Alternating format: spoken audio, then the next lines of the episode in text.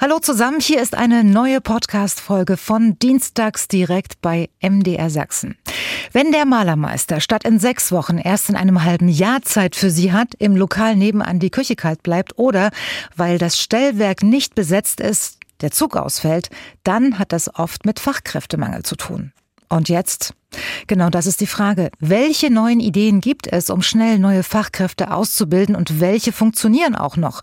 Das alles jetzt in unserer neuen Folge mit unseren Gästen. Und das sind Erich Bodendieck, Präsident der Sächsischen Landesärztekammer. Auf den letzten Drücker. Schön, dass Sie da sind. Schönen guten Abend. Guten Abend. Matthias Liske ist bei uns, der Geschäftsführer der Wirtschaftsförderung Erzgebirge GmbH, zugeschaltet aus Annaberg-Buchholz. Schönen guten Abend. Ein herzliches Glück auf aus dem verschneiten Erzgebirge. So habe ich mir das gewünscht. Nils Kakis ist bei uns. Er ist Unternehmensberater und Geschäftsführer von Unternehmerkonzepte GmbH, zugeschaltet aus Markt Schwaben. Schönen guten Abend. Ja, hallo und Servus, grüß Sie. Und Felix Knote vom Thüringer Ministerium für Bildung, Jugend und Sport ist aus Halle zugeschaltet. Ja, schönen guten Abend einerseits. Und da gibt es gleich eine Zahl, die immer wieder genannt wird, die Zahl 400.000. So viele qualifizierte Zuwanderer müssen pro Jahr den Weg nach Deutschland finden und sich hier auch dauerhaft niederlassen, damit wir das Fachkräfteproblem lösen können. Das hat der Chef der Bundesärzteagentur vor zwei Jahren geschätzt. So, Jetzt die Frage an alle. Woher kommt der Fachkräftemangel Ihrer Meinung nach und bezogen vor allen Dingen auch auf Ihre Branche? Herr Bodendieck, weil Sie mir als Einzige heute vis-à-vis -vis, äh, sitzen, dürfen Sie auch anfangen. Ja, ich will natürlich den anderen nicht den Rang ablaufen, überhaupt keine Frage. Müssen wir ganz schön aufpassen heute, ja. Ja, da müssen wir ein bisschen aufpassen. Ich werde schon dafür sorgen, dass ja. ich nicht zu viel rede. Ähm, ja, woher kommt der Fachkräftemangel? Wir haben da, glaube ich, ein multifaktorielles Problem. Das erste, was dann immer genannt wird, ist das Thema demografische Entwicklung. Das äh, wird immer vergesellschaftet mit dem Thema der Babyboomer, die in Rente gehen. Das ist sicherlich eine Ursache. Das ist aber nicht die einzige Ursache, sondern wir haben eine ganze Menge mehr Ursachen. Und ähm, die liegen beispielsweise auch in dem Thema, dass wir, wenn wir mal die Ärzteschaft betrachten, in den letzten Jahren ähm, aus gutem Grund und das auch durchaus mit Recht, das kann ich gerne nochmal begründen dann später, aber mhm. ich will es jetzt erstmal so sagen, ohne zu lange zu sein, einen doch deutlichen Rückgang der zur Verfügung gestellten Arbeitszeit haben. Da gibt es unterschiedliche Gründe, positive und negative Gründe. Die positiven sind das Arbeitszeitgesetz beispielsweise, was wir seit vielen Jahren im Raum haben, was gerade im stationären Bereich Überstunden verhindert? Genaue, genaue Arbeitszeiten vorschreibt, Überstunden ja. verhindern soll. Mhm, mh. Ähm, das gilt für den Niederlassenbereich nicht, aber dort kommen dann natürlich die jungen Kolleginnen und Kollegen an, die eben nicht mehr in die eigene Niederlassung gehen, um das einfach nochmal auszuführen, weil die Frage sonst mit Sicherheit kommt. Aber in der Anstellung, in der Niederlassung am Ende dann auch maximal voll arbeiten, das sind 40 Stunden in der Woche, in aller Regel aber Teilzeit arbeiten. Das ist der eine Punkt. Und wir haben den anderen Punkt noch, der, den halte ich für immens wichtig. Wir haben äh, in den letzten Jahren, Jahrzehnten immer wieder, gerade im Gesundheitswesen erlaubt und, und erlebt, da will ich gar nicht mal die Ärzteschaft alleine nennen, sondern da sind alle Berufe im Gesundheitswesen betroffen, dass wir zunehmend weniger Wertschätzung haben da reicht das Klatschen mal vom Balkon nicht. Ich nehme mal dieses abgedroschene Wort, wie wir es in der Corona-Pandemie hatten. Das ist nicht das Thema. Wir haben Spaltung, in dem sehr selektiert beispielsweise um es festzumachen, Corona-Zuschläge ausgereicht worden sind, aber auch immer wieder ganz unterschiedlich. Da haben auf Stationen nicht alle Krankenschwestern denselben Zuschlag bekommen. Die ambulanten Kolleginnen und Kollegen haben in der Corona-Zeit überhaupt keinen Zuschlag bekommen. Und die haben dann gesagt, ich mache Und die haben gesagt, mit. das mache ich nicht mehr. Ja. Und ähm, dazu kommen äh, Reglementierung, Bürokratie, äh, wo es eine riesige Flucht aus dem äh, Bereich gibt. Das kann ich alleine mit Geld nicht zuschütten. Und wir beobachten, mehr, je mehr Geld ich ich gebe, umso eher sagen die Kollegen, okay, dann kann ich auch Teilzeit arbeiten. Für den Stress, den ich mir hier machen muss und für die Wert, äh, mindere Wertschätzung, die ich habe, muss ich dann nicht mehr ähm, noch so viel arbeiten. Ähm, dann da komme ich auch mit weniger ich komme ich auch mit weniger klar. Ja. Ähm, Herr Liske, Sie als Geschäftsführer der Wirtschaftsförderung Erzgebirge GmbH, ähm, können Sie uns aus Ihrer Sicht ähm, kurz erklären, wie Sie den Fachkräftemangel begründen? Es sei denn, er deckt sich komplett mit dem, was ähm, Herr Bodendieck gerade gesagt hat? Also ich denke, die, die Hauptrichtung geht doch in Richtung Demografie. Denn wenn man es im Erzgebirge an Zahlen betrachtet, dann ist die ein, eine einfache Formel im Moment da, dass für zwei, die in Rente gehen, 0,85 nachwachsen, die noch 75 Prozent arbeiten wollen, aufgrund der Life-Work-Balance, die jetzt auch so da ist. Das führt zwangsläufig dazu, dass eben viele, viele Lehrstellen unbesetzt bleiben äh, und nach und nach baut sich dort natürlich ein, Rückstau auf. Und es gibt natürlich auch Wachstumsbereiche, denn in vielen Bereichen hat man mehr Personal gebraucht, auch mehr äh, Personal vor allen Dingen in, in Bereichen, die nicht produzierend sind. Äh, und äh, das äh, kommt ganz schnell, wenn keine Zuwanderung ist, aufgrund dieser demografischen Entwicklung zu einer ganz schwierigen Entwicklung für solche Regionen, gerade wie das Erzgebirge. Hm.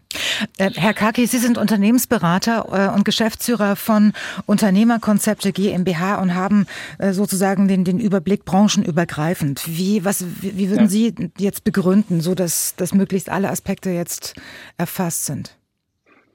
Für mich ist ein wichtiger Faktor, dass viel zu wenig Menschen in die Ausbildung gehen. Die, die Ausbildung ist ein relativ kurzer Weg in den Beruf, äh, in die Facharbeit. Und ähm, ja, da fehlt mir die Wertschätzung, das war eben bei den Kollegen schon das Thema, dass die Wertschätzung für die klassische Berufsausbildung. Und je mehr Menschen das Abitur machen und vielleicht dann drei, vier, fünf Jahre oder noch länger studieren, mhm. desto mehr Fachkräfte fehlen natürlich auch auf dem Arbeitsmarkt. Und Herr Knote vom Thüringer Ministerium für Bildung, Jugend und Sport, jetzt vielleicht mal bezogen äh, auf die Situation an den Schulen ähm, in Thüringen. Wie begründen Sie denn den Lehrermangel, den Fachkräftemangel an den Schulen? Da ist es schon viel gesagt worden dazu. Die Demografie spielt natürlich auch äh, bei Fachkräften im Bildungsbereich äh, eine Rolle. Das ist übrigens nicht nur in Thüringen so, sondern deutschlandweit, insbesondere aber in Ostdeutschland. Hier kommt noch eine Entwicklung dazu, die sehr viel mit der Wiedervereinigung zu tun hat. Ähm, es geht um den Geburtenknick in den 90er Jahren. Der hat bei den damaligen Regierungen der Länder dazu geführt, dass äh, man über fast zwei Jahrzehnte praktisch keine Lehrkräfte eingestellt hat. Und das führt dazu, dass die Demografie nicht nur sozusagen global betrachtet äh, aus dem Ruder läuft, sondern auch binnenmäßig. Also wenn man nur auf die Lehrkräfte schaut, aus dem Ruder läuft. Wir haben da, wo normalerweise eine gesunde Alterspyramide den größten Berg hat, in den mittleren Generationen zwischen 35 55, ähm, haben wir eine richtige Delle. Und das führt dazu, dass wir gerade zwei Generationen Lehrkräfte ersetzen müssen. Das ist die einmal die Generation, die wir nicht haben, die in den 90er Jahren, 2000er Jahren ausgebildet worden ist und Aber dann oft eben ja, und dann oft eben ab, abgewandert ist, weil es keine Stellen gab im System, mhm. äh, keine offenen Stellen. Und das zweite ist die Generation, die jetzt in den Ruhestand geht, die Boomer-Generation, die starken Jahrgänge. Und wir stellen äh, jetzt äh, seit wenigen Jahren, seit 2017 ungefähr 5000 neue Lehrkräfte haben wir da eingestellt. Das ist äh, schon mal eine, eine große Hausnummer. Also nennen Sie mir das Unternehmen, was auf, auf äh, so kurzer Zeit 5000 Fachkräfte einstellt. Und trotzdem ist das gerade so die Kompensation dessen, was, was wir jedes Jahr verlieren. Ne? Also, Richtig. Aber, aber trotzdem zur, zur Wahrheit gehört natürlich auch dazu, und das betrifft nicht nur Thüringen, sondern Sachsen auch, dass es viele Jahre einen regelrechten Einstellungsstopp gab. Und das ist jetzt die Lücke, von der Sie gesprochen haben. Genau. Und das, äh, das holt uns jetzt ein. Das äh, ähm, ist, ähm, sind, ja, sagen wir mal so, ähm, Zwänge gewesen, die die Länder alle hatten in den 90er, 2000er Jahren, politische Zwänge, dass da der öffentliche Dienst als so aufgebläht äh, wahrgenommen worden ist und äh, die Länder, die damals natürlich noch sozusagen viel stärker äh, in, äh, von Transferleistungen aus anderen Bundesländern betroffen waren, mhm. ähm, äh, eben ja im, im, Begründungszwang waren, wieso sie jetzt so viele Lehrer haben für so wenig Kinder. So, und diese, genau. Ich, ja. ich, möchte jetzt quasi an der Stelle auch äh, behaupten, dass das ein Beweis dafür ist, dass man hier wirklich an der falschen Stelle gespart hat, aber da kommen wir dann später nochmal drauf zurück. Äh, so, bevor wir jetzt genauer auf die verschiedenen Branchen schauen, ähm, kommen wir zu Ihnen, Herr Kaki. Sie sind Unternehmensberater und Geschäftsführer von Unternehmerkonzepte GmbH. Sie sind spezialisiert auf die Erstellung von Konzepten für Unternehmer zur Fachkräftegewinnung und zwar branchenübergreifend. Äh, haben Sie auch den Überblick, welche Fachkräfte äh, jetzt am häufigsten gesucht werden? Wo, wo klemmt es am meisten? Gibt es da eine Rangliste? Wo soll ich da anfangen, wo soll ich aufhören? Na, die also, Top 5, sagen wir mal so. also de definitiv nennen Sie mir fünf Handwerksberufe, dann liegen Sie schon mal richtig. Nennen Sie mir fünf Berufe in der Gastronomie, äh, dann liegen Sie auch richtig. Also das kneift an allen Ecken und Enden. So, jetzt die Frage, wo sollen die jetzt alle herkommen? Ähm, was müssen Ihrer Meinung nach, welchen Ratschlag geben Sie als Unternehmensberater Ihren Kunden, äh, wenn die sagen, wo soll ich die Leute herholen?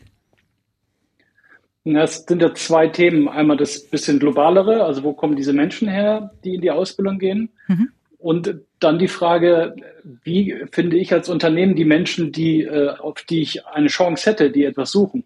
Genau. Und ähm, da äh, sehe ich bei den meisten kleinen und mittelständischen Unternehmen das Problem, dass sie einfach nicht sichtbar sind. Ein junger Mensch findet die Unternehmen nicht. Er wird nie sehen, dass vielleicht direkt nebenan irgendwo ein interessanter Arbeitgeber ist. Die Unternehmen verstecken sich zu sehr. Und äh, das ist ein großes Problem. Das ist ja überhaupt so, so ein neues so ein Schlagwort Sichtbarkeit auf allen Ebenen. Wie erzeugt man als mittelständisches Unternehmen Sichtbarkeit gerade für diese junge Generation? Indem man da präsent ist, wo diese junge Generation auch ist. Und äh, das ist in der Regel ist es TikTok, das ist WhatsApp und da muss ich mich als Unternehmen präsentieren. Es, es nützt nichts, wenn ich hier in der Wochenanzeige, im Wochenanzeigeblatt eine Stellenanzeige inseriere, die wird niemand lesen, der 17 ist. Also ich, ich muss dahin, wo die jungen Menschen sind. Und ähm, ganz interessant äh, fand ich auf Ihrer Homepage, ähm, da habe ich mich ein bisschen durchgescrollt, ähm, dass Sie regelrecht auch Tipps geben, ähm, wenn zu, wenig, zu wenige Bewerbungen bei Ihnen landen oder ungeeignete Bewerber ähm, in den Unternehmen landen, äh, wie man auf die zugeht. Zum Beispiel haben Sie da den Tipp äh, Rekrutierungs Kosten zu, äh, zu reduzieren. Was meinen Sie damit? Ich denke mal, das, das würde vielen schon weiterhelfen. Ja, also viele Unternehmen geben Geld aus für Mittel, die vor 10 oder 15 Jahren noch funktioniert haben. Also viel in Printmedien. Da wird sehr, sehr viel Geld verbrannt, meines Erachtens. Ich glaube nicht, dass ich da noch die Chance habe, irgendwie an so jemanden zu kommen. Mhm. Und das, was sehr wenige nutzen, ist, dass ich, ähm, dass ich E-Recruiting-Systeme nutze, wo ich quasi mit einer Stellenanzeige einfach überall in teilweise bis zu 1000 Stellenbörsen sofort sichtbar bin. Und dadurch, dass ich da an die Menschen komme, dass ich dahin gelange, äh, spare ich mir natürlich Zeit und dadurch eben ganz einfach auch Geld. Hm. Ähm, wie effektiv funktionieren denn diese, diese Online-Plattformen? Das funktioniert sehr, sehr gut. Ich hatte jetzt ähm, ein Beispiel von einem eigenen Kunden. Wir, wir veranstalten demnächst eine Messe für Auszubildende, den Karrierekick. Da kommen die, die Betriebe und die Schüler spielerisch zusammen beim Tischfußball. Mhm. Und ähm, jedes Unternehmen, was da angemeldet ist, ist automatisch in so einem E-Recruiting-Tool und kann da die Stellen veröffentlichen.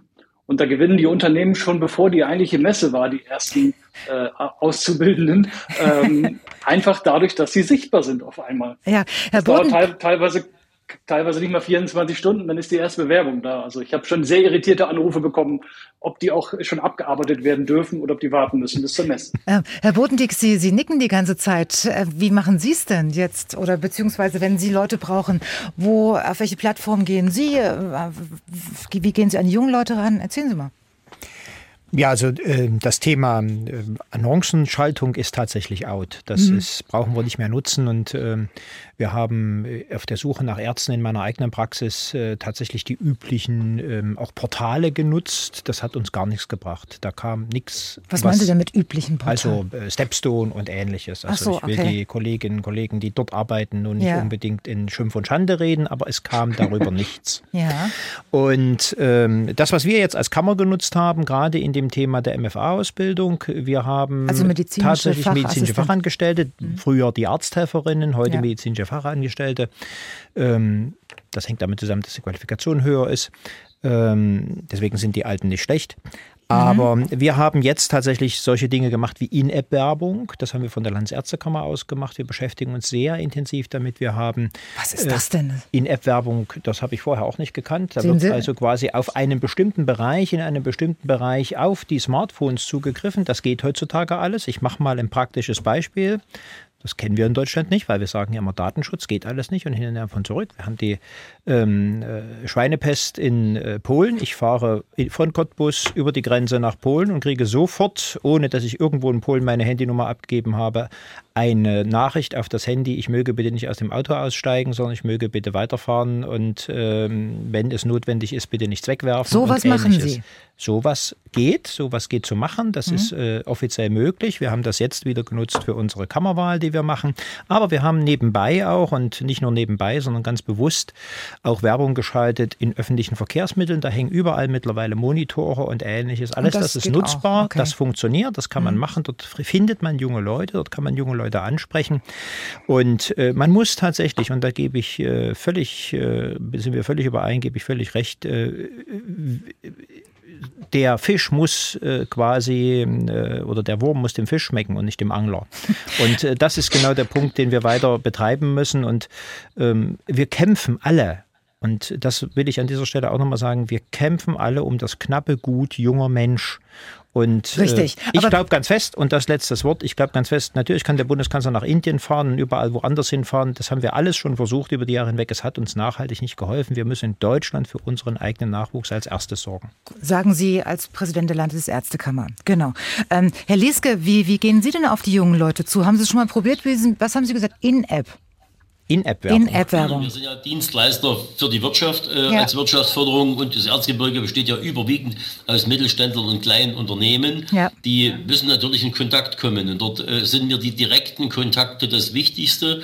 Das heißt, wir versuchen Angebote zu, zu bauen, wo die Schüler, die Eltern mit den Unternehmen zusammenkommen. Also beispielsweise in 14 Tagen ist Woche der offenen Unternehmen im Erzgebirgskreis was Besonderes. Wir haben 12.000 Termine für Schüler und Eltern in 300 Unternehmen in einer Woche koordiniert.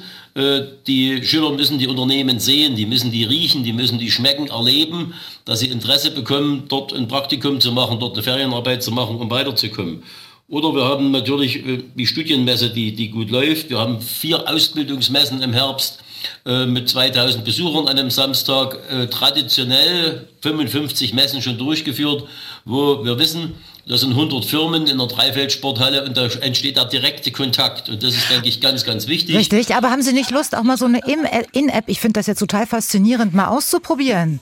Ja, äh, ist wir, doch cool. Wir sind auch auf den Wegen unterwegs mit einzelnen Firmen. Das, ja. das funktioniert durchaus. Beziehungsweise äh, lässt sich das ja auch schon, äh, die Eltern bei einer Ausbildungsmesse lassen sich auch über Facebook erreichen, indem man sagt, also ja, das, dürfen, das, das Wort dürfen Sie ja gar nicht mehr sagen, Herr Lieske. Facebook ist doch total out, da guckt ja, doch kein die Junge. Eltern, Ach, die so. Eltern, ja, aber, nicht aber, die Schüler. Okay, ja. Die Schüler erreichen wir nicht mehr, aber die Eltern. Ähm, das, das, das ist durchaus interessant, äh, wie man äh, zielgerichtet da auch ein Klientel erreicht. Ähm, das, das, das wird auch ein Stück die Zukunft sein, sicherlich. Aber äh, das hängt vom Engagement der Firmen ab. Und das ja. ist leider sehr unterschiedlich. Äh, deshalb ist es wichtig, dass dort auch die Unternehmen einfach den Wettbewerb annehmen und sich dort einsetzen. Und nur die, die clever sind, werden gewinnen, denn die Köpfe werden nicht für alle reichen. Das ist richtig. Herr Knote, haben Sie denn wenigstens In-App schon ausprobiert? Wissen Sie, wovon Herr Bodendieck spricht?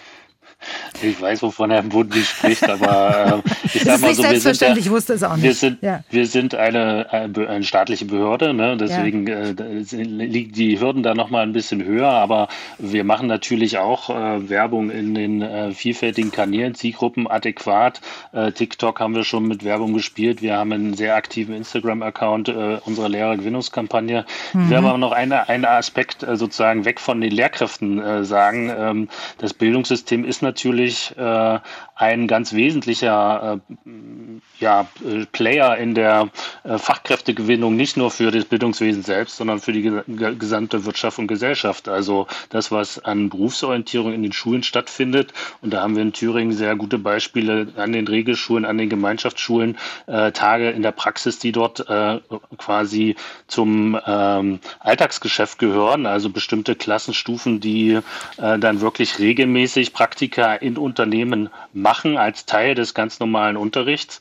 Ähm, das wollen wir in Thüringen weiter ausbauen, damit eben genau das passiert. Fachkräftegewinnung in den Regionen für die regionale Wirtschaft und auch wir als Bildungsministerium selber werden natürlich so frei sein, auch Berufsorientierung unter unseren Schülerinnen und Schülern zu machen. Also da schon anzusetzen und äh, zu sagen, ähm, werdet doch Lehrkräfte, wenn ihr nicht äh, sozusagen Bäcker oder ähm, Fleischer oder Kfz-Mechatroniker werden wollt. Und Sie haben eine interessante Werbekampagne gestartet, über die reden wir später noch.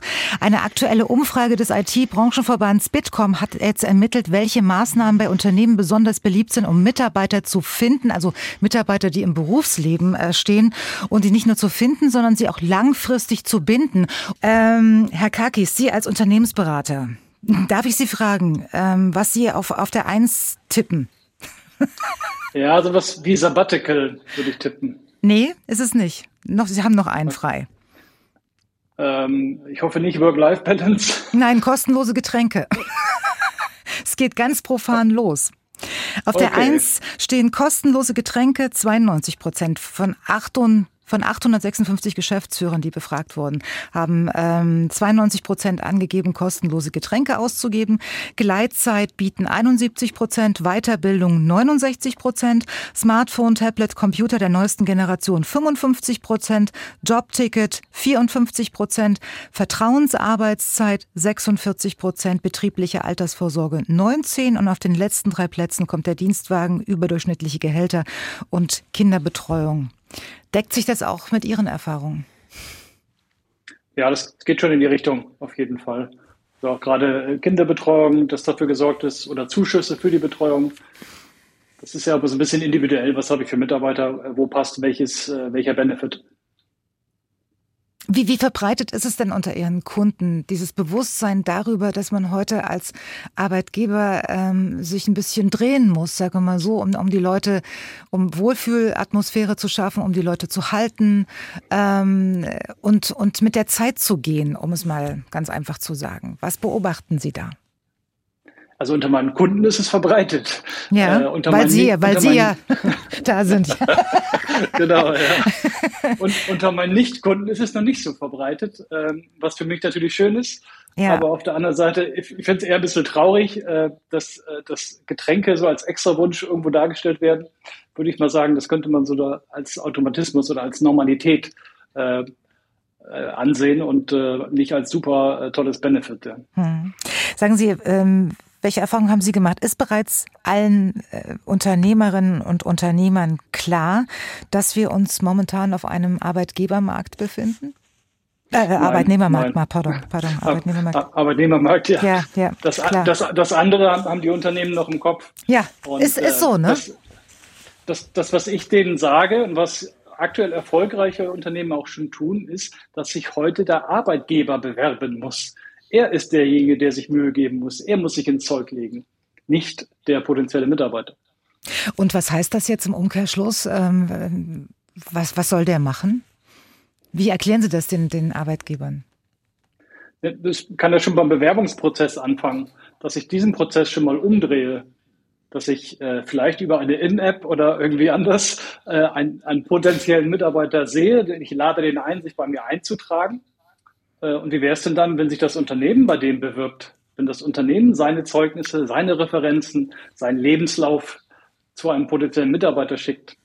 Da bin ich mir sicher, äh, passiert was auf der anderen Seite, aber das kennt man so noch nicht. Kennen heißt ja, ähm, wenn man das noch nicht kennt, diese Idee ist ja da, die Theorie ist, ist ja da und, und Sie haben es uns jetzt erklärt. Äh, wurde die unter Ihrer Aufsicht schon mal ausprobiert, diese Vorgehensweise? Das funktioniert, das ja, ja, das funktioniert auch in der Praxis. Technisch sogar relativ einfach umsetzbar. Das ist kein Hexenwerk äh, und auch nicht teuer. Und das erzeugt nachweislich äh, eine ganz an, ein ganz anderes Feedback von dem, von dem Bewerber. Was kommt da? Also wie, wie, wie hoch ist die Trefferquote? Ich meine, da muss man sich ja auch ganz schön aus der Deckung bewegen und ähm, ein Arbeitgeber möchte ja auch keine Absagen haben. Nee, das, das, aber auch das gehört zum Prozess. Auch das muss ich akzeptieren, dass nicht jeder, mit dem ich dann vielleicht danach mal telefoniere, dass der wirklich in meine Firma passt. Und das ist ja auch in Ordnung. Mhm. Ähm, und äh, wenn ich über den Weg einlade, führe ich vielleicht mal ein, zwei Telefonate mehr, äh, als ich vielleicht sonst geführt hätte, wenn ich die Unterlagen oder die Infos von dem anderen vorher schon bekommen hätte.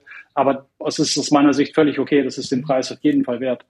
Ähm, in welchen oder ist das branchenspezifisch? Äh, können Sie sagen, das funktioniert in der einen oder anderen Branche besser als in der anderen? Welche Erfahrungen haben Sie da gemacht? Ich würde sagen, dass es in jeder Branche ähnlich gut funktioniert.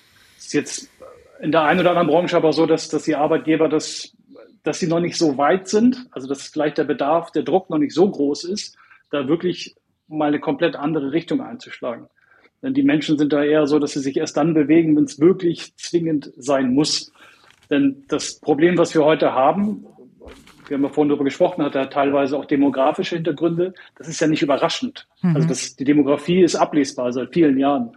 Und ähm, deswegen bin ich manchmal verwundert, wie wir heute ganz überrascht sind, dass wir auf einmal zu wenig junge Menschen haben und zu viele ältere in Anführungszeichen. Ja, ich komme gerne nochmal auf die Zahl zurück. Wir brauchen 400.000 qualifizierte Zuwanderer pro Jahr laut Bundesanstalt für Arbeit. Herr Bodendieck, ja. Sie als Präsident der Landesärztekammer, wie viele hätten Sie denn gern davon? Ja, ich hätte ganz gerne 200.000 davon. Sehen Sie? So viele. Also es, die ja, Zahl es, scheint also, hoch, aber ähm, wenn es dann darum geht, wie viele Stellen dann wirklich besetzt werden müssen, ist es fast schon wenig, oder? Jein. Ähm, die Frage ist ja, was machen wir sonst noch für Maßnahmen? Also es, es wird ja nicht so sein, und das sage ich seit vielen Jahren, auch wenn es immer um die bleibe jetzt mal im ärztlichen Bereich und die Forderung nach mehr Studienplätzen. Wir werden die Studienplätze, wir können noch so viele fordern, wir werden sie nicht besetzen können und wir werden sie am Ende auch nicht bezahlen können. Weil? Weil erstens ein Studienplatz sehr teuer ist. Das Medizinstudium ist das teuerste Studium, was wir haben in Deutschland. Das ist einfach so. Es braucht auch eine ordnungsgemäße Ausbildung. Die kostet nun mal Geld. Es müssen dazu Betten geschaffen werden in Krankenhäusern, in Praxen. Also es ist ein großes Thema, was wir da heben müssen. Ich habe aber auch die Menschen nicht, weil auch wir im Studienbereich konkurrieren natürlich um die Besten, die quasi die äh, das Abitur verlassen oder die, die geeignet, am geeignetsten sind, die das Abitur verlassen. Und äh, da habe ich auch nicht genug. Ich muss also auch andere Maßnahmen äh, in den Blick nehmen, wie ich bestimmte Prozesse verändern kann, wie ich bestimmte Prozesse erleichtern kann. Und auch da sind wir in Deutschland nicht unbedingt diejenigen, die ausgeschlafen haben. Und da sage ich mal einfach dieses möglicherweise für äh, viele nicht mehr hörbare Wort, aber digital Digitalisierung. Und das hat ja auch was mit Werbung um junge Leute zu tun. Wenn ich sage In-App-Werbung, dann hat das was mit Digitalisierung zu tun. Wir bewegen uns auf einer Ebene, äh, die ähm, aus einem Wohlbefinden heraus über viele Jahre, es ging ja schon immer gut, so haben wir es ja immer gedacht und wir haben es doch schon immer so gemacht. Wir haben uns leider nicht weiter bewegt und ähm, das ist das Thema, wo ich tatsächlich in die Zukunft gucken muss und gucken muss, welche Prozesse kann ich umgestalten, um am Ende auch Personalressourcen zu heben. Äh, haben Sie die Zahlen vielleicht parat für Sachsen? Wie viele Ärztinnen und Ärzte brauchen Sie? Wie viele? Naja, ich habe in, in, in, in, in Sachsen habe ich im Moment äh, mindestens 300 äh, Arztsitze unbesetzt. Das sind die niedergelassenen Arztsitze, die wir mhm. haben. Das heißt also, die können angestellt sein oder selbst niedergelassen sein. Das muss man dann genau gucken, wie man das verteilt. Und wir haben in den Kliniken immer wieder gesagt, dass wir, oder kriegen von den Kliniken gesagt, dass wir dort auch circa 300 Weiterbildungsstellen unbesetzt haben. Ähm, das heißt also, das kann alles mit dazukommen. Und ähm, das ist aber ein Aufwuchs an Ärzten Ärztinnen und Ärzten. Und äh, jetzt will ich aber trotzdem der guten Ordnung halber sagen, wenn wir die letzten 30 Jahre betrachten, und das gilt nicht nur für Sachsen, sondern es gilt für Gesamtdeutschland, dann haben wir einen Aufwuchs um das Doppelte an Ärztinnen und Ärzten. Deswegen hatte ich vorhin gesagt, okay. es ist nicht alleine die Demografie, sondern es sind veränderte Arbeitsbedingungen, es sind veränderte äh, wissenschaftliche Bedingungen, die wir haben. Medizin ist mehr geworden, Medizin ist wissenschaftlicher geworden, wir können sehr viel mehr machen.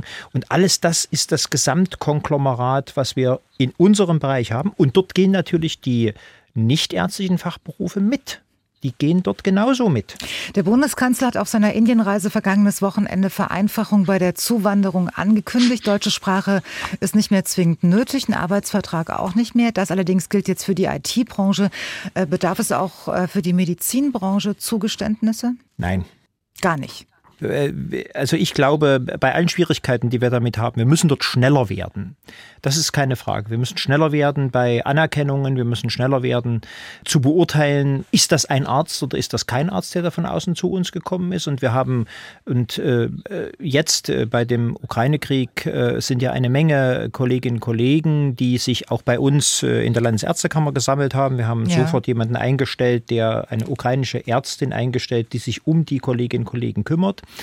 Äh, wir haben aber auch feststellen müssen, dass nicht alles Gold ist, was glänzt. Und äh, deswegen braucht es wegen des sensiblen Feldes der medizinischen Versorgung auf der einen Seite natürlich die genaue Abgleichung, ist das jemand, der Arzt ist, der Ärztin ist, jemand, der Pfleger, der Pflegerin ist. Wir müssen einen hohen Qualitätsanspruch gewährleisten, erstens. Und zweitens, ich verstehe doch selbst in meiner Praxis zumindest am Anfang, nicht immer die Patientinnen und Patienten. Und ich kann mich gut an alte äh, Patientinnen und Patienten erinnern, die Worte gebraucht haben. Da musste ich erstmal drüber nachdenken, was meinen sie denn jetzt als Deutschsprachler, die deutsche mhm. Sprache verwendet haben. Mhm. Und das war nicht etwa Sächsisch oder das war nicht etwa das Erzgebirgische oder ähnliches, sondern das war reines Sächsisches aus althergebrachter Zeit. Und ähm, dann mag das vielleicht für einen Radiologen gehen, der wenig mit dem Patienten, ich sage bewusst wenig, nicht gar nicht, nicht, dass man sich die Kolleginnen und Kollegen dann wieder gleich schlagen. Natürlich haben sie auch Patientenkontakt. Das nehmen wir heute in Kauf, ähm, ja. Aber äh, gehen wir mal in das Fachgebiet der Psychiatrie, wo es auf ganz bestimmte Nuancen Dinge ankommt. ja, ja nur klar. mal dieses Fachgebiet, wo es auf Sprachkenntnis ankommt. Und die muss ich prüfen. Mhm. Für andere Branchen mag das durchaus gehen, wo ähm, aber der Deutsche möchte gerne beim Arzt Deutsch sprechen und nicht Englisch. Nur noch kurz die Welt retten. Also könnte man das auch zusammenfassen, was sich äh, Carsten Tietze, der Geschäftsführer von der Vermed Reha-Klinik in Schloss Pulsnitz, auf die Fahnen geschrieben hat. Einen wunderschönen guten Abend, Herr Tietze. Schönen guten Abend. Sie haben ein eigenes äh, Akquiseprojekt, wie es so schön heißt, äh, in Ihrer Klinik auf die Beine gestellt zur Integration von Fachkräften. Das heißt, Sie fahren ins Ausland und gucken sich um. So stellt sich dar. Mit genau. welchem Erfolg? Ja, wir sind bereits langjährig mit dem ganzen Thema unterwegs, waren 2016 in Vietnam. Ich war dort Praxispartner eines klinikübergreifenden Projektes zur Fachkräfteakquise äh, müssen konstatieren, dass dieses zum damaligen Zeitpunkt mit weniger Erfolg gekrönt war, weil es einfach ganz viele bürokratische Hürden gab, ja. die die Fortführung eben dieses Projektes behindert haben. Und sie haben den Kopf dann gleichwohl nicht in den Sand gesteckt, haben äh, weitergeguckt, was kann man machen, wo gibt es auch sehr interessante Zielländer ja. und sind 2019 einem Aufruf der ZAV gefolgt, Fachkräfte, Pflegefachkräfte in Brasilien zu akquirieren. Wir waren damals auch gemeinsam mit einer Helios Schwesterklinik in Sao Paulo, haben dort Pflegefachkräfte akquiriert. Das war ein Projekt, was in Teilen funktioniert hat, muss man sagen.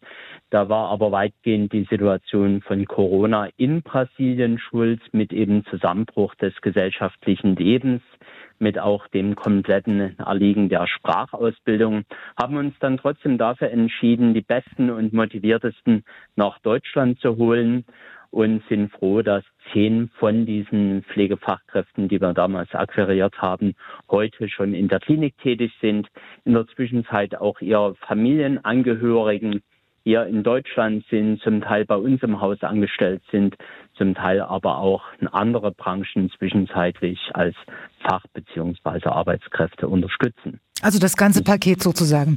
Ähm, Herr, Herr Bodendieck hat vorhin gerade äh, gesagt, äh, dass er äh, keinerlei Chance sieht für irgendwelche Kompromisse, so wie es jetzt in der, in der mhm. IT-Branche gemacht werden, dass man sagt, okay, Deutsch äh, ist nicht nötig, äh, Englisch reicht auch und ein, ein, Arbeitsvertrag muss auch noch nicht vorliegen, sondern erst mal kommen und hier gibt's genug zu tun.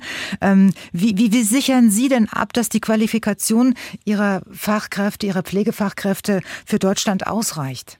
Zu Beginn möchte ich erst mal sagen, dass die Medizin noch weitaus mehr ist als nur die Fachkräfte. Wir sprechen, wenn wir den Fachkräftemangel haben, im medizinischen Bereich im Regelfall die Ärzte und die Pflegefachkräfte an. Mhm. Das ist richtig.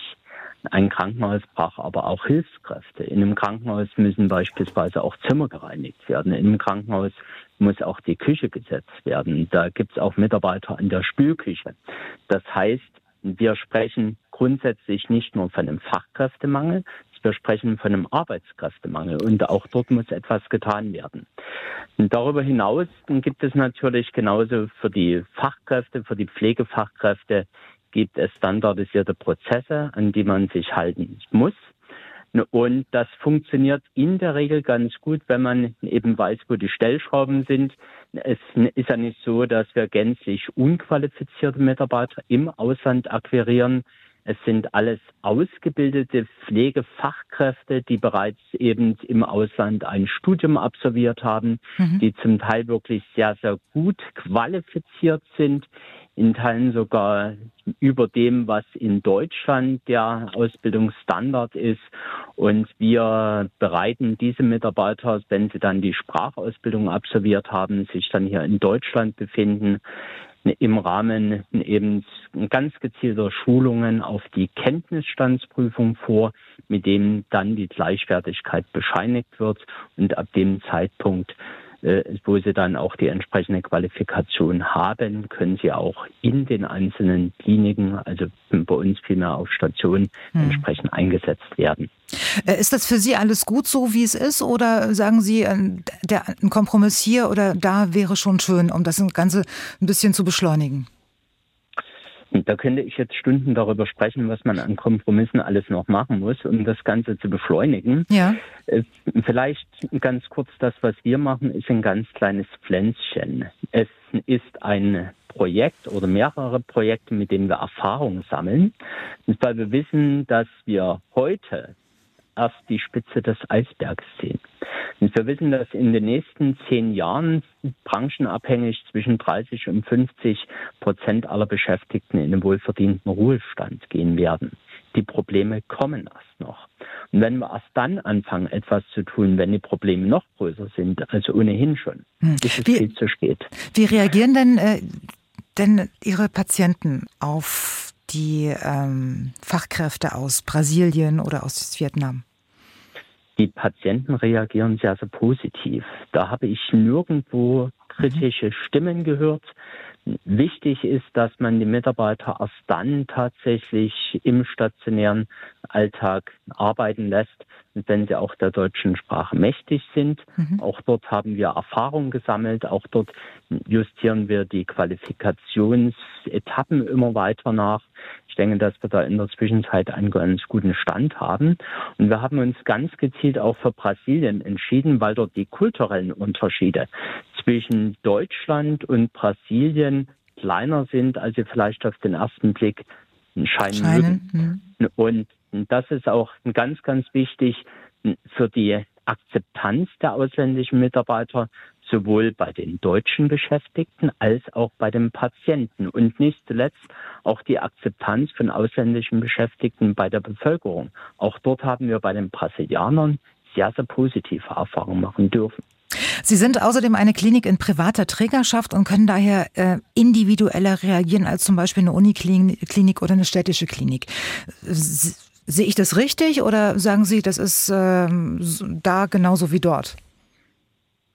Also grundsätzlich denke ich, sind die Herausforderungen und die Lösungsansätze die gleichen. Ich glaube, aus der praktischen Erfahrung heraus sind die Entscheidungswege in privaten Unternehmen einfach schneller und kürzer. Ich muss bei weitem nicht so viele Gremien befragen wie in einem staatlichen Unternehmen, wenn ich solche Wege beschreiten kann und werde. Insofern habe ich dort, glaube ich, mehr Entscheidungshoheit und kann auch wesentlich schneller reagieren und bei Bedarf auch schneller anpassen. Wie viele Beispiele dieser Art, Herr Bodendieck, gibt es in Sachsen?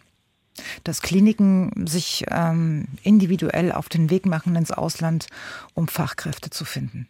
Ja, es gibt ganz unterschiedliche Ansätze. Pulsnetz ist nun eines der tatsächlich Leuchtturmprojekte, das will ich an dieser Stelle sagen, die Patrizia, das haben wir sehr wohl äh, beobachtet und man hat mir auch mal noch mal ganz besonders mitgegeben, äh, nicht Ihnen das jetzt so zu sagen, sondern tatsächlich auch auf das Beispiel zu verweisen.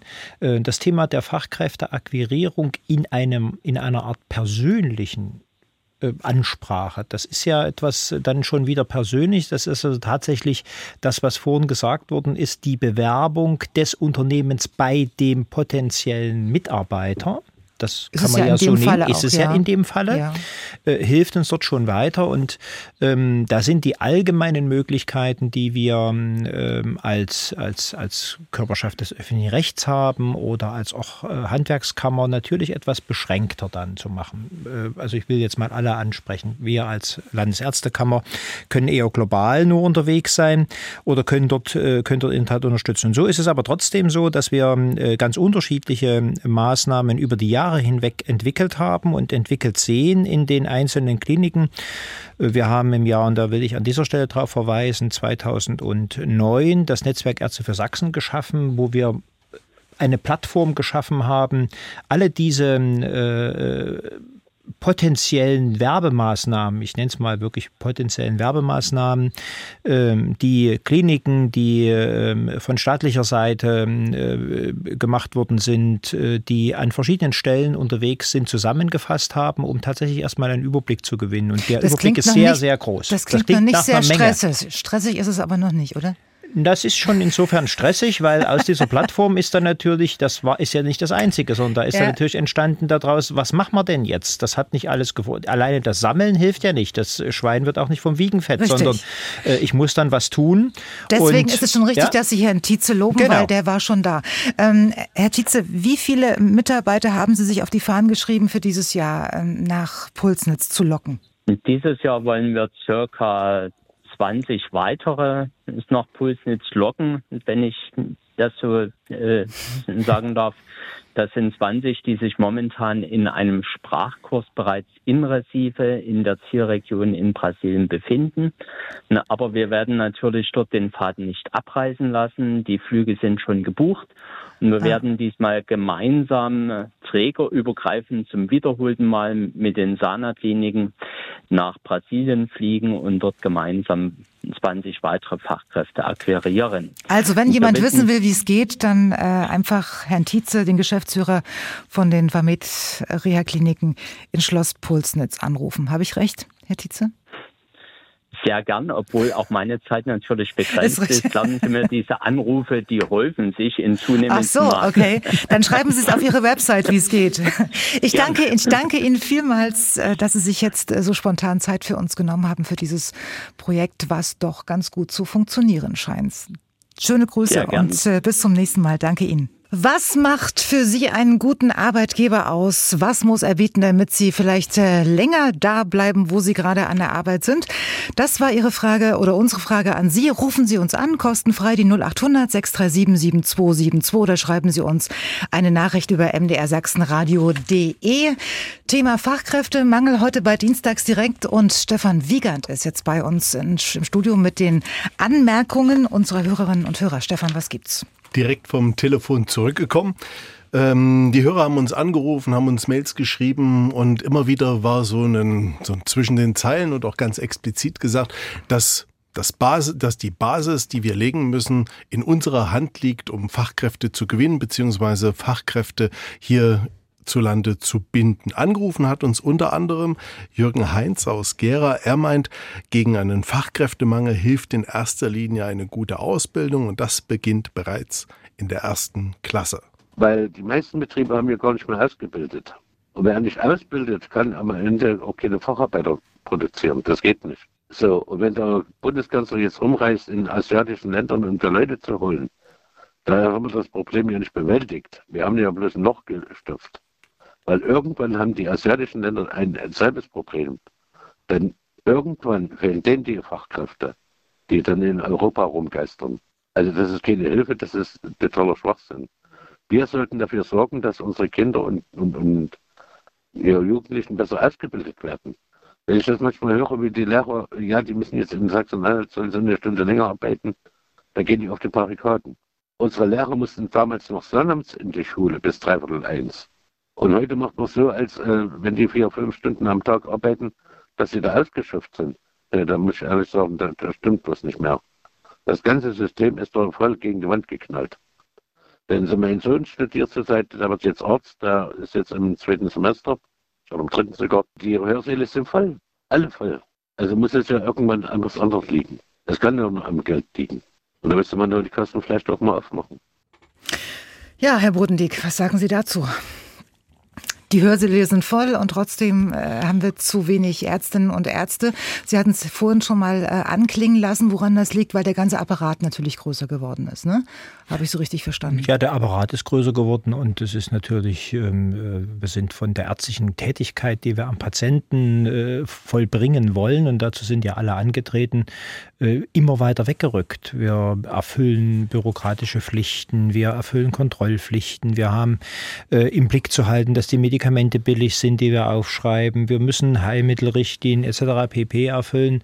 Ähm, äh, das, da, ich habe heute gerade erst mit einem Computerspezialisten gesprochen zu dem Thema oder Softwarehersteller gesprochen zu diesem Thema. Der sagt, das kann auch ich gar nicht mehr umsetzen, dass wir Sie da ausreichend unterstützen, weil die Vorschriften zu groß geworden sind. Das mhm. ernüchtert. Die Kolleginnen und Kollegen wollen am Patienten arbeiten, dazu sind sie ausgebildet, das wollen sie gerne tun. Und ähm, ich kann das am Ende nicht alleine nur mit Geld aufwiegen.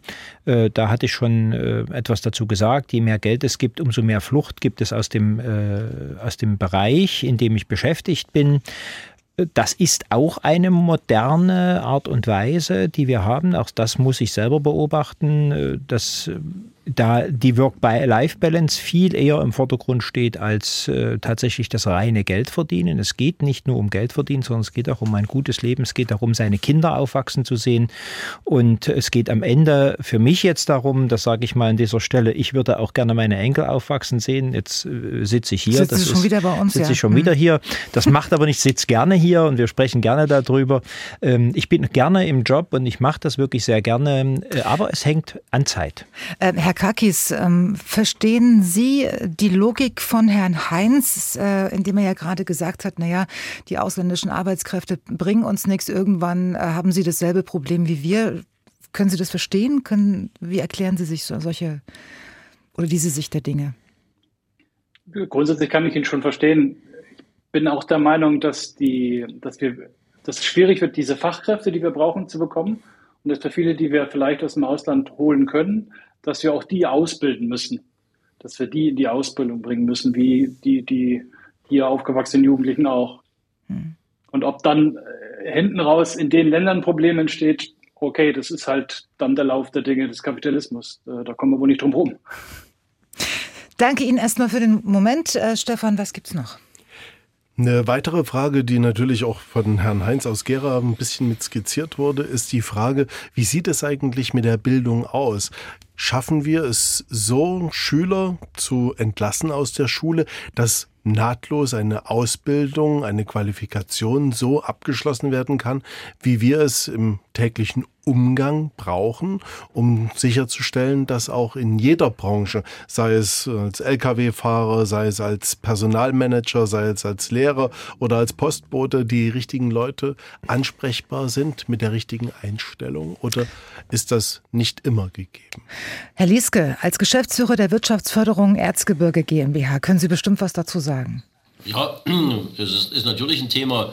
Äh, die, die, die Ausbildung ist, ist A und O beim Nachwuchs, wobei wir ja festgestellt haben, dass uns äh, da einfach auch die Köpfe fehlen bei der ganzen Geschichte. Deshalb ist das Thema schon zu verbinden, immer wieder mit dem Thema Zuwanderung. Aber im, im, Ausbildungsbereich ist es klar, wir brauchen dort natürlich eine Voraussetzung, die in der Schule beginnt, die in der frühkindlichen Be Erziehung fast beginnt, ja. äh, dass junge Leute dort, äh, dort äh, aufspringen und, und fähig werden. Ähm, ich denke, dass, äh, dass das Thema äh, ist aber auch, dass wir nach einer guten abgeschlossenen Ausbildung auch flexible Leute haben, die auch ihren Job wechseln und viel eher wechseln und schneller wechseln, als das früher gewesen ist und die sich trotzdem tolle neue Jobs einarbeiten und dort auch Qualifizierungen machen. Auch daran müssen wir uns gewöhnen, dass das in Zukunft kommt. Haben Sie den Eindruck, dass die Schülerinnen und Schüler, die von der Schule in die Ausbildung gehen, fit für die Ausbildung sind? Tja, das spiegeln uns die Unternehmen nur teilweise wieder, äh, weil äh, sicherlich im, neben dem Bereich äh, der Oberschule äh, für die Ausbildung doch einiges äh, nach unten gegangen ist. Äh, das hängt aber tatsächlich auch ein ganzes Stück an, an Motivation, an Sozialkompetenz, an an Zielsetzung der jungen Leute, an Engagement und ich muss halt als Unternehmer dann sehen, dass ich sie wecke dafür, dass ich sie begeistere für ihren Job, dass ich fürs Unternehmen begeistere äh, und für das, was sie tun. Das ist eine, eine, große Arbeit, die dort zusätzlich im Moment auch auf die Personaler, auf die Unternehmer in den Unternehmen zukommt. Danke, Herr Lieske. Ja, äh, äh, Herr Kacke? Mal ganz kurz Knote. Ja, Herr Knote, ja, genau. Wenn ich mich mal ganz kurz einschalten darf, Ja, weil das bitte. ist ja ein Thema, was, was äh, wirklich äh, wichtig ist. Ne? Die Frage ist, wie das Bildungssystem sozusagen die äh, Schülerinnen und Schüler auf die Arbeitswelt äh, vorbereitet. Da muss sich Sachsen nun gar nicht verstecken. Das äh, ist wirklich in allen äh, nationalen Rankings, was die äh, Qualität des Bildungssystems angeht, weit oben. Thüringen äh, rangiert dann oft, aber nicht weit dahinter. Ähm, also Ostdeutschland ist da gut aufgestellt, was die Qualität der Schulen angeht. Ähm, ich, will mal, ich will mal Ihren Musikredakteur preisen, weil der eigentlich die Weisheit in das Lied gepackt hat, was jetzt gerade äh, hinter den Nachrichten gekommen ist. Tell it to my heart. Darum geht's doch eigentlich. Also wie kann ich eine Fachkraft, eine zukünftige Fachkraft überzeugen, äh, diesen Job anzunehmen? Da haben wir in der ersten Stunde lange drüber geredet. Das ist ein Arbeitnehmermarkt.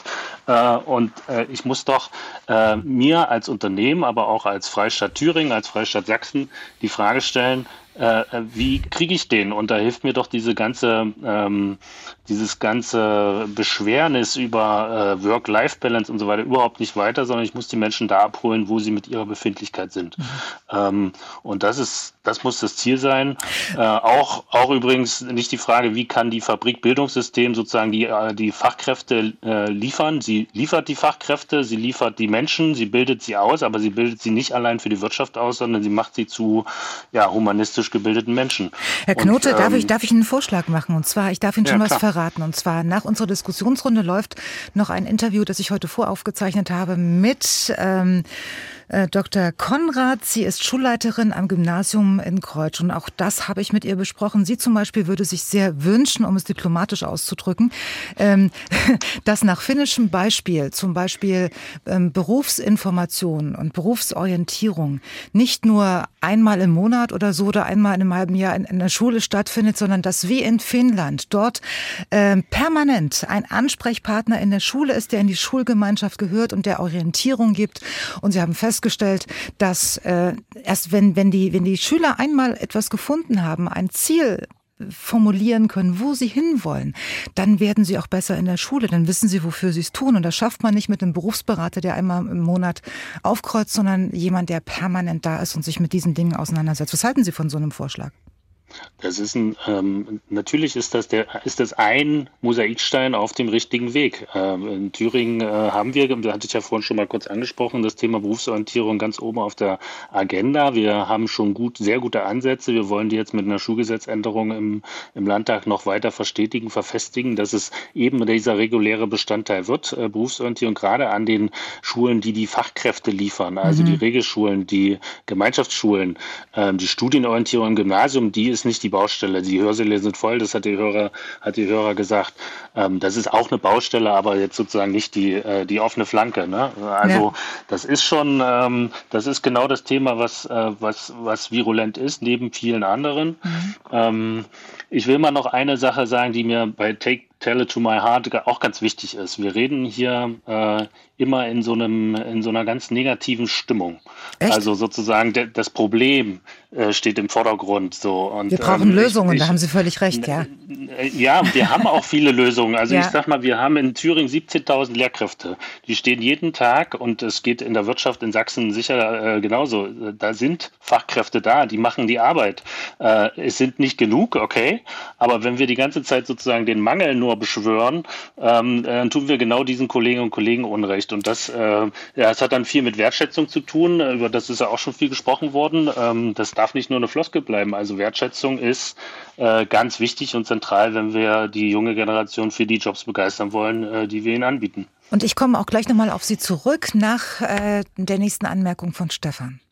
Uns hat Herr Müller, Bengt Müller, eine Mail geschickt und er fragt da gleich unter vielen anderen Punkten, seit wann ist eigentlich der Rückgang der Geburten in Deutschland bekannt? Und ein anderer Hörer, der anonym bleiben möchte, fragt dazu, was ist denn auch politisch in den letzten Jahren schiefgegangen, wenn man nicht bemerkt hat, dass hierzulande die Fachkräfte langsam ausgehen? Und die zweite Frage, haben auch zu viele Fachkräfte Sachsen Deutschland den Rücken gekehrt, verlassen, sich woanders niedergelassen, weil es vielleicht eine bessere Bezahlung, bessere Lebensbedingungen gab?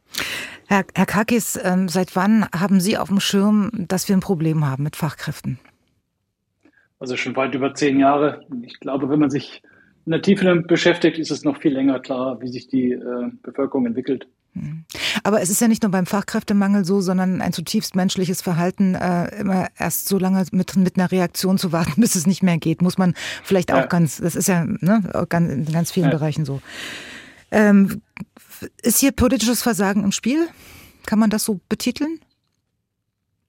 Ich, ich denke, ähm, dass es in der Politik schwerfällt, über 10, 20, 30 Jahre sich äh, Gedanken zu machen, da zu planen, dafür etwas zu tun, weil die Legislaturperioden viel kürzer sind und das Wahlvolk kürzer entscheidet. Ich denke, wenn wir über 10, 20 Jahre hätten äh, planen und denken können, hätte man das äh, in weiten Teilen anders machen können. Gut. Ähm, ich danke Ihnen erstmal für den Moment und ähm, unsere Frage steht nach wie vor, was macht für Sie einen guten Arbeitgeber aus? Was muss er bieten, damit Sie länger bleiben? Rufen Sie uns an, kostenfrei die 0800 637 7272 oder schreiben Sie uns eine Nachricht über mdrsachsenradio.de. Und ich komme gern nochmal auf Sie zurück, Herr Knote vom Thüringer Ministerium für Bildung und Jugend und Sport. Ähm, wir haben Sie nämlich heute unter anderem auch in diese Sendung eingeladen, weil Sie in Thüringen Thüringen, und ich bin da öfter mal, eine Kampagne gestartet haben, die heißt Erste Reihe Lehrer in Thüringen. Nicht zu übersehen, ziemlich kreativ, fällt auf. Erstmal möchte ich Sie dazu beglückwünschen, weil sowas gab es, glaube ich, noch nie. so eine Werbekampagne, wenn es um Lehrer ging. Stimmt's? Äh, da wir, ja, danke erstmal für das Lob. Äh, das gebe ich an die Kolleginnen und Kollegen natürlich weiter, die ähm, da bei uns hier mit befasst sind. Ja. Wir sind nicht das einzige Bundesland, das um Lehrkräfte wirbt. Also Mecklenburg-Vorpommern, äh, Berlin, äh, viele Länder äh, haben das sich auf die Fahnen geschrieben. Es ist, äh, der Lehrermangel ist überall, aber ja, auch wir in Thüringen haben seit 2019 da sehr viel Kreativpower und auch Geld reingesteckt, um ähm, genau die Attraktivität des Lehrerberufs in den Mittelpunkt zu stellen und ganz breit gefächert, äh, um Lehrkräfte zu werben. Also das genau, für alle sichtbar. Das muss man, ja. muss man einfach mal so sehen. Also die In-App-Werbung hat mich noch nicht erreicht, weil ich jetzt auch keine Lehrerstelle suche. Aber es ist wirklich für alle im Land sichtbar, dass hier was passieren muss. Und zwar auf eine sehr kreative und positive, weil das haben Sie gerade angemerkt, es wäre alles so negativ. Sie haben äh, einen positiven Weg gefunden, um für diesen Lehrerjob zu werben. Ja, hat's denn schon was gebracht? Äh, ich bin heute äh, in Erfurt bei der Thüringen-Ausstellung gewesen. Das ist eine große Messe der Thüringer Wirtschaft. Und natürlich waren da neben der Polizei, der Bundeswehr, der äh, Justizvollzug auch wir als Lehrergewinnungskampagne vor Ort und haben mit dem Publikum dort sind ins Gespräch gekommen. Und da kommen die Leute natürlich vorbei und sehen erstmal, okay, der Freistaat sucht Lehrer. Ja. Das war jahrzehntelang, ich hatte es beschrieben, anders. Also mhm. in den mhm. Köpfen ist immer noch Lehrer, das braucht man gar nicht erst versuchen. Mhm. Ne? Sozusagen, das ist 20 Jahre. Ähm, hat sich festgesetzt? Äh, ja. Hat sich festgesetzt, genau. Und wir sind, ähm, müssen das natürlich äh, erstmal in die Köpfe kriegen, dass ähm, wir eigentlich von jedem Jahrgang, der die Gymnasien, die äh, ähm, Gemeinschaftsschulen verlässt, ähm, äh, viele, viele Leute für das Lehramtsstudium begeistern äh, müssen, damit wir in Zukunft äh, Lehrkräfte haben. Wir haben zum Beispiel jetzt im Februar, da, Januar, ja. Februar zwei Weltmeisterschaften in Oberhof gehabt im Wintersport und auch da waren wir natürlich bei den, äh, ja, vor Ort in Oberhof und haben bei den Zehntausenden Besuchern, die da die Weltmeisterschaften besucht haben, auch versucht, ähm, sozusagen mit denen ins Gespräch zu kommen. Und äh, wir hatten sogar welche, die sind einfach deswegen nach Oberhof gekommen und sind dann hinterher noch zur Rodel-WM gegangen. Also das, äh, Wollen Sie äh, mir trotzdem verraten, wie viele äh, Lehrer Sie schon auf diese Art und Weise gewonnen haben? Also wenn man so an so einem äh, Messestand steht, dann Ich meine jetzt grundsätzlich nach, nach der Kampagne. Ich meine, die läuft ja schon länger. Hat sie was gebracht oder nicht? Ja. Sie, sie bringt was. Wir merken das äh, vor allen Dingen, wir untersuchen die, die, ähm, ähm, die Rückmeldung von Lehrkräften, die wir frisch eingestellt haben, äh, ob sie unsere Kampagne wahrnehmen und ob sie sie in ihrer Entscheidung beeinflusst hat. Und insbesondere bei den Menschen, die als Seiteneinsteigerinnen, Seiteneinsteiger zu uns kommen, ähm, haben wir eine sehr stark steigende Zahl derer, die erstens wissen, okay, da gibt es diese Kampagne und zweitens, äh, die dann auch sagen, wir ähm, die Kampagne hat Sie in Ihrer Entscheidung beeinflusst oder Sie sind wegen der Kampagne überhaupt erst auf den Lehrerberuf aufmerksam geworden? Und es wird ja noch besser. Thüringen zahlt für neu eingestellte Lehrkräfte in Bedarfsregionen, Bedarfsfächern und Bedarfsschularten einen Sonderzuschlag. Dieser umfasst bis zu 10 Prozent des Grundgehalts und wird für fünf Jahre ausgezahlt.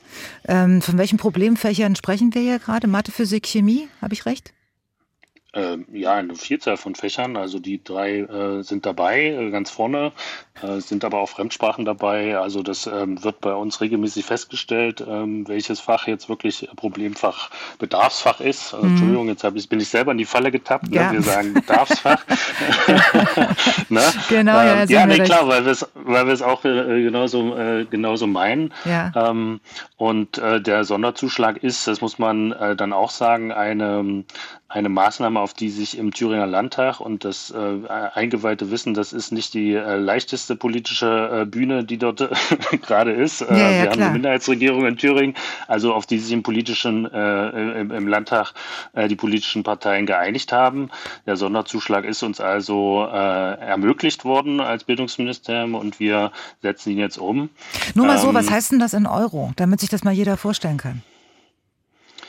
Das heißt, dass äh, wenn zwei von diesen drei Kriterien erfüllt sind, also äh, eine Bedarfsregion, eine Bedarfsschulart oder ein Bedarfsfach, ähm, neu eingestellte, verbeamtete Lehrkräfte fünf Jahre lang zehn Prozent ihres Gehalts, ihres Solls äh, ähm, zusätzlich erhalten. So, Wie viel ist das? Weiß, also, ja. Wenn man, naja, ich kenne jetzt die Besoldungstabelle nicht auswendig, aber wenn man weiß, dass alle Lehrkräfte in A13 eingestellt werden in Thüringen, ähm, dann äh, ist das schon ein Betrag von mehreren hundert Euro, der ähm, da jede, jeden Monat äh, zusätzlich auf dem Konto ist. Mhm. Da muss der Druck schon ziemlich groß sein, bis ein, ein Land so weit geht. Das muss man sicherlich fairerweise auch dazu sagen, ne?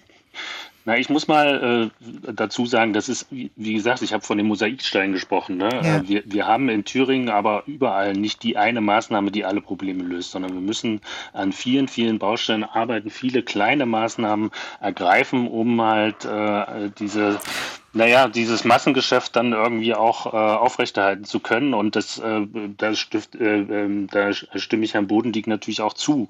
Das Geld allein macht, äh, äh backt, backt die Lehrer nicht. Ne? Richtig. So, und es backt auch die Ärztinnen und Ärzte nicht. Aber und, es ist ein Mosaikstein. Und dann gibt's noch ein, ähm, eine, eine Idee von Ihnen, die ich auch bemerkenswert beziehungsweise auch erklärungsbedürftig finde, nämlich, dass es jetzt ähm, Stellen für Lehrerassistenten gibt.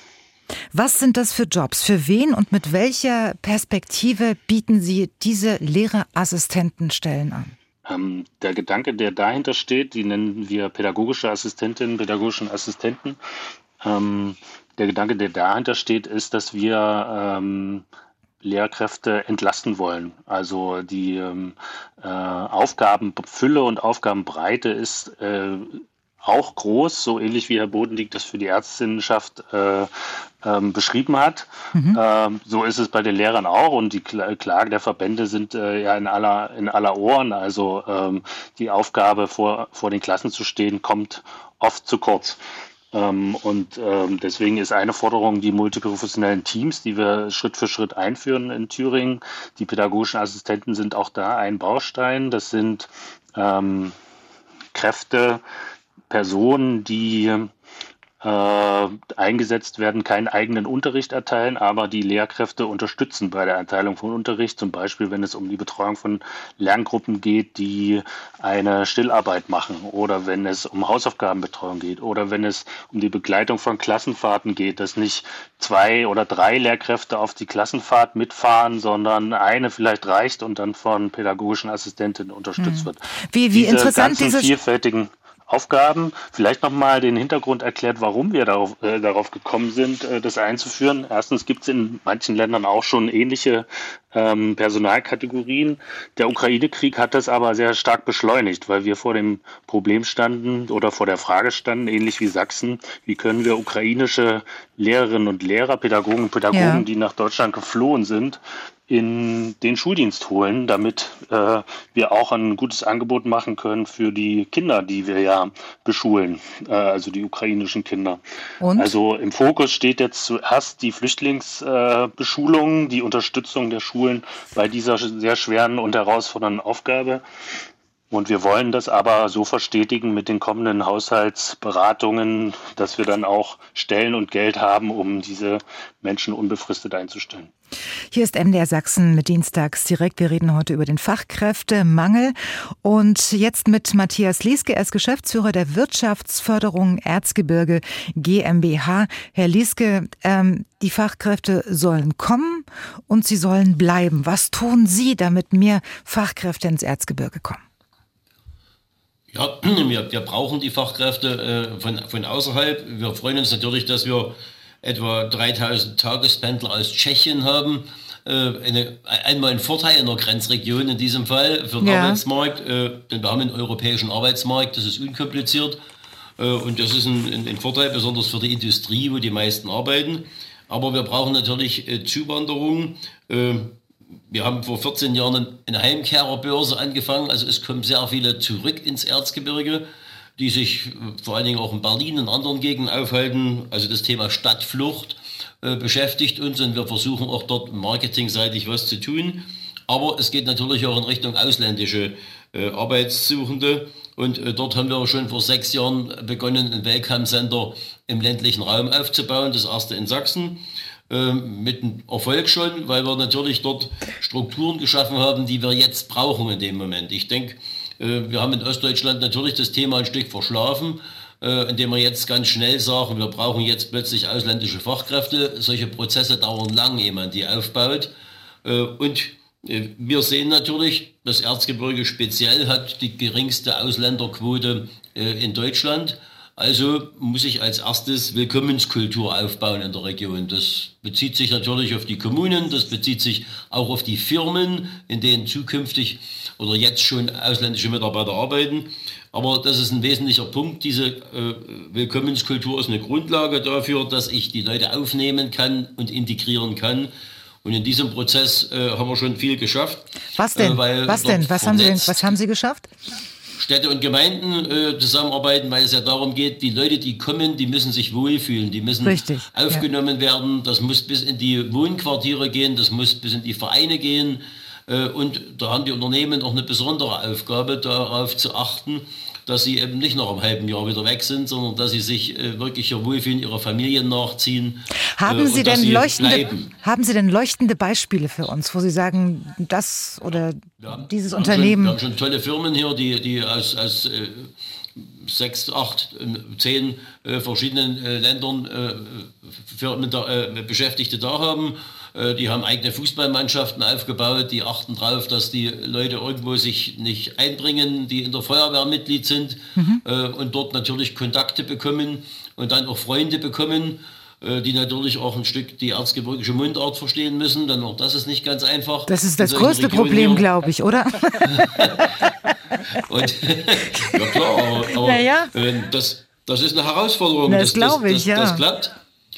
Und wir sind jetzt auf einem neuen Weg, äh, denn wir merken, äh, die Unternehmen selbst, kleine Unternehmen, Mittelständler, denen fällt es natürlich ganz schwer, einen Überblick zu haben, woher kann ich denn überhaupt Leute bekommen? Äh, in, in welchem Land sind welche äh, Partner aktiv, sind welche äh, Bildungsträger aktiv, die dort auch schon äh, Sprachschulen aufgebaut haben, die schon Kontakte aufgebaut haben. Deshalb wollen wir Transparenz herstellen und uns bemühen, für das Thema Anwerben was ja von professionellen Headhuntern auch bedient wird, äh, dort ein Stück äh, Transparenz und Dienstleistung aufzubauen. Das verstehe ich äh, jetzt nicht den Zusammenhang. Kann ich die besten Leute holen? Ja. Ja, welche Kompetenz haben sie? Wie sind, ist das Sprachniveau? um, um damit ähm, Wege zu ebnen, dass sie zueinander kommen und auch ihre Geschäfte abschließen können. Gut, wenn Sie jetzt von, von Transparenz sprechen, was meinen Sie jetzt in dem Zusammenhang damit? Äh, weil natürlich viel Bewegung da ist. Ich meine, Zuwanderung im Moment ist ein eigener Wirtschaftsbereich, ja. Äh, wo auch Geld verdient wird, wo, viele Partner da sind. Äh, und da ist es wichtig, dass man diese Partner aneinander bringt, also kleine Unternehmen vor allen Dingen, sie berät, ihnen ein Angebot aufzeigt, äh, wer ist zum Beispiel in Indien und, und, und bereitet dort Kfz-Mechatroniker vor, äh, die durchaus schon in anderen Teilen Deutschlands erfolgreich angesiedelt sind. Mhm. Da wollen wir ein Stück dabei helfen. Sind Sie der Meinung oder haben Sie das Gefühl, dass die Unternehmerinnen und Unternehmer im Erzgebirge sich ihrer neuen Aufgabe schon bewusst sind, dass wir jetzt auf einem Arbeitnehmermarkt sind und sie sich aktiv um neue Mitarbeiter bemühen müssen, wie wir heute gehört haben? Also viele sind sich dessen bewusst. Das ist klar, das ist noch nicht bis zum letzten Handwerker durchgedrungen. Aber wir sind ja eine Industrieregion mit sehr vielen mittelständischen Industriebetrieben. Äh, die würden schon nicht mehr existieren bei unserer Situation. Äh, und, und äh, die haben sich darauf eingestellt. Und die sind wissbegierig. Wir haben gute Angebote, gerade auch im Bereich der CSR.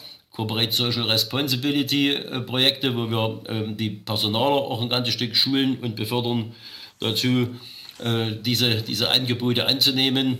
Äh, und ein großes Thema, was noch nicht gekommen ist, ist ja auch das Thema Weiterbildung, mhm. was eine große Rolle spielt. Denn da werden nicht mehr Arbeitskräfte, aber sie werden besser. Und das ist natürlich auch bei kleineren Unternehmen schwer. Da muss man sensibilisieren und da muss man Angebote schaffen, gemeinsam mit Agenturen, mit Kammern, die auch für solche Unternehmen passen. Also Weiterbildung bewusst organisieren, meinen Sie jetzt? Das, das, das ist ein, eine Schwerpunktaufgabe, ähm, weil viele kleine Unternehmen fällt das schwer. Wenn schon nicht genug Leute da sind, muss ich welche freistellen äh, für Weiterbildungsmaßnahmen, auch längere, größere. Äh, das wird immer komplizierter in dem Prozess. Mhm. Ähm, Herr Kakis, es gibt ein paar Zahlen, die können einem echt Angst machen, nämlich, dass der Fachkräftemangel im Osten viel größer ist als im Westen. Warum? Weil ja. zum Beispiel bis zum Jahr 2030 in Ostdeutschland rund 805.000 weniger Menschen im arbeitsfähigen Alter leben. Das entspricht einem Rückgang von fast 11 Prozent verglichen mit nur 7 Prozent deutschlandweit. Wie geht das alles zusammen? Ja, schwierige Situation tatsächlich.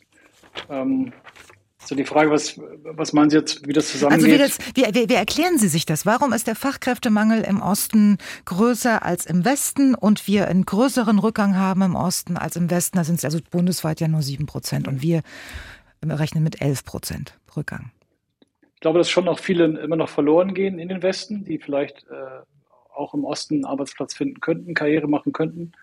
Mhm. Und das sicherlich einen, äh, sicherlich einen großen Einfluss hat, dass es schon vielleicht für viele noch interessanter ist, in, in Hamburg oder in Köln irgendwie tätig zu sein. Wobei ja eigentlich, äh, ich kenne die Zahlen jetzt nicht im Detail, aber ich glaube, die Geburtenraten sind teilweise ja besser in den neuen Bundesländern. Von daher könnte es ja sein, dass die Demografie sich irgendwann wieder ein bisschen umkippt. Wovon ist das abhängig? Also ich meine, ähm, umkippt im Sinne von, dass dann doch mehr hier bleiben oder wie, wie soll ich sehen? Verstehen. Ja, wenn wir viele, wir haben viele Geburten. Äh, mhm. Also ich, ich kenne das zumindest aus den Städten, aus Dresden oder Leipzig, wo doch recht viele äh, Kinder gezeugt werden im Vergleich zu, zu vielen Städten äh, im Westen. Und äh, das wird irgendwann vermutlich dazu führen, dass auch da die jungen Menschen wieder in die Arbeit gehen vor Ort, da wo sie aufgewachsen sind.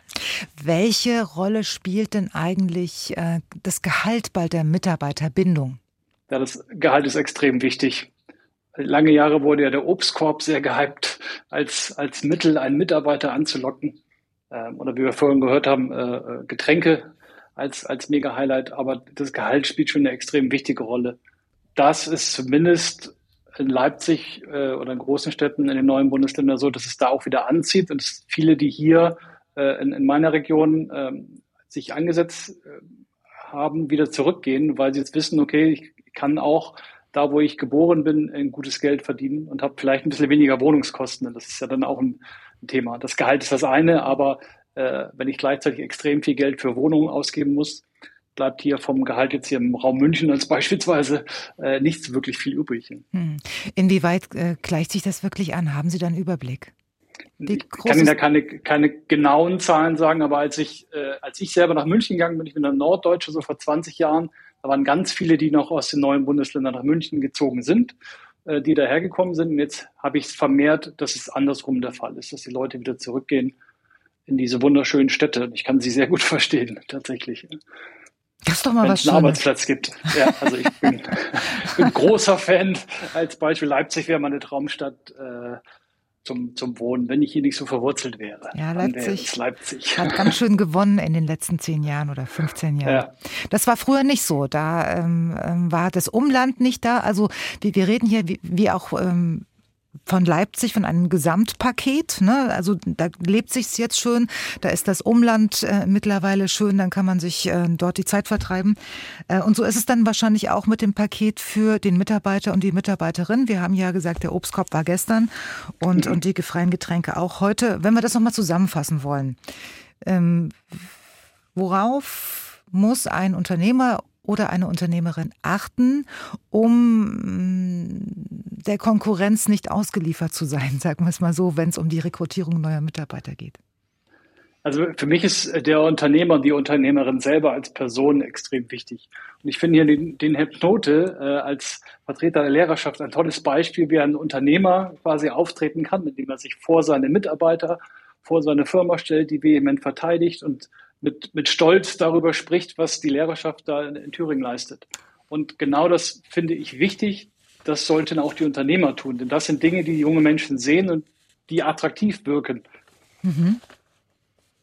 Also positiv über, über die Belegschaft sprechen, meinen Sie? Um positiv, genau, positiv mit Stolz. Also beim Herrn Knote war sehr viel Stolz dabei, das finde ich klasse. Er ist überhaupt positiv ähm, von seiner Ausrichtung her und der Unternehmer muss genau das haben, damit er eben attraktiv wird. Mhm. Weil die, äh, die Menschen, die über alles nur meckern und sagen, Fachkräfte fehlen, alles blöd, da, das zieht nicht an. Dass ich natürlich ein vernünftiges Gehalt zahlen muss, das ist auch klar. Aber letzten Endes ist jeder äh, Benefit dann nur Schnickschnack, wenn mein Geld am Ende nicht reicht, um meine Familie durchzubringen. Das ist richtig. Ich, es raschelt hier die ganze Zeit. Ich bin nämlich auf der Suche nach der Hitliste, die ich vorhin angesprochen habe. und ich kann sie irgendwie nicht finden.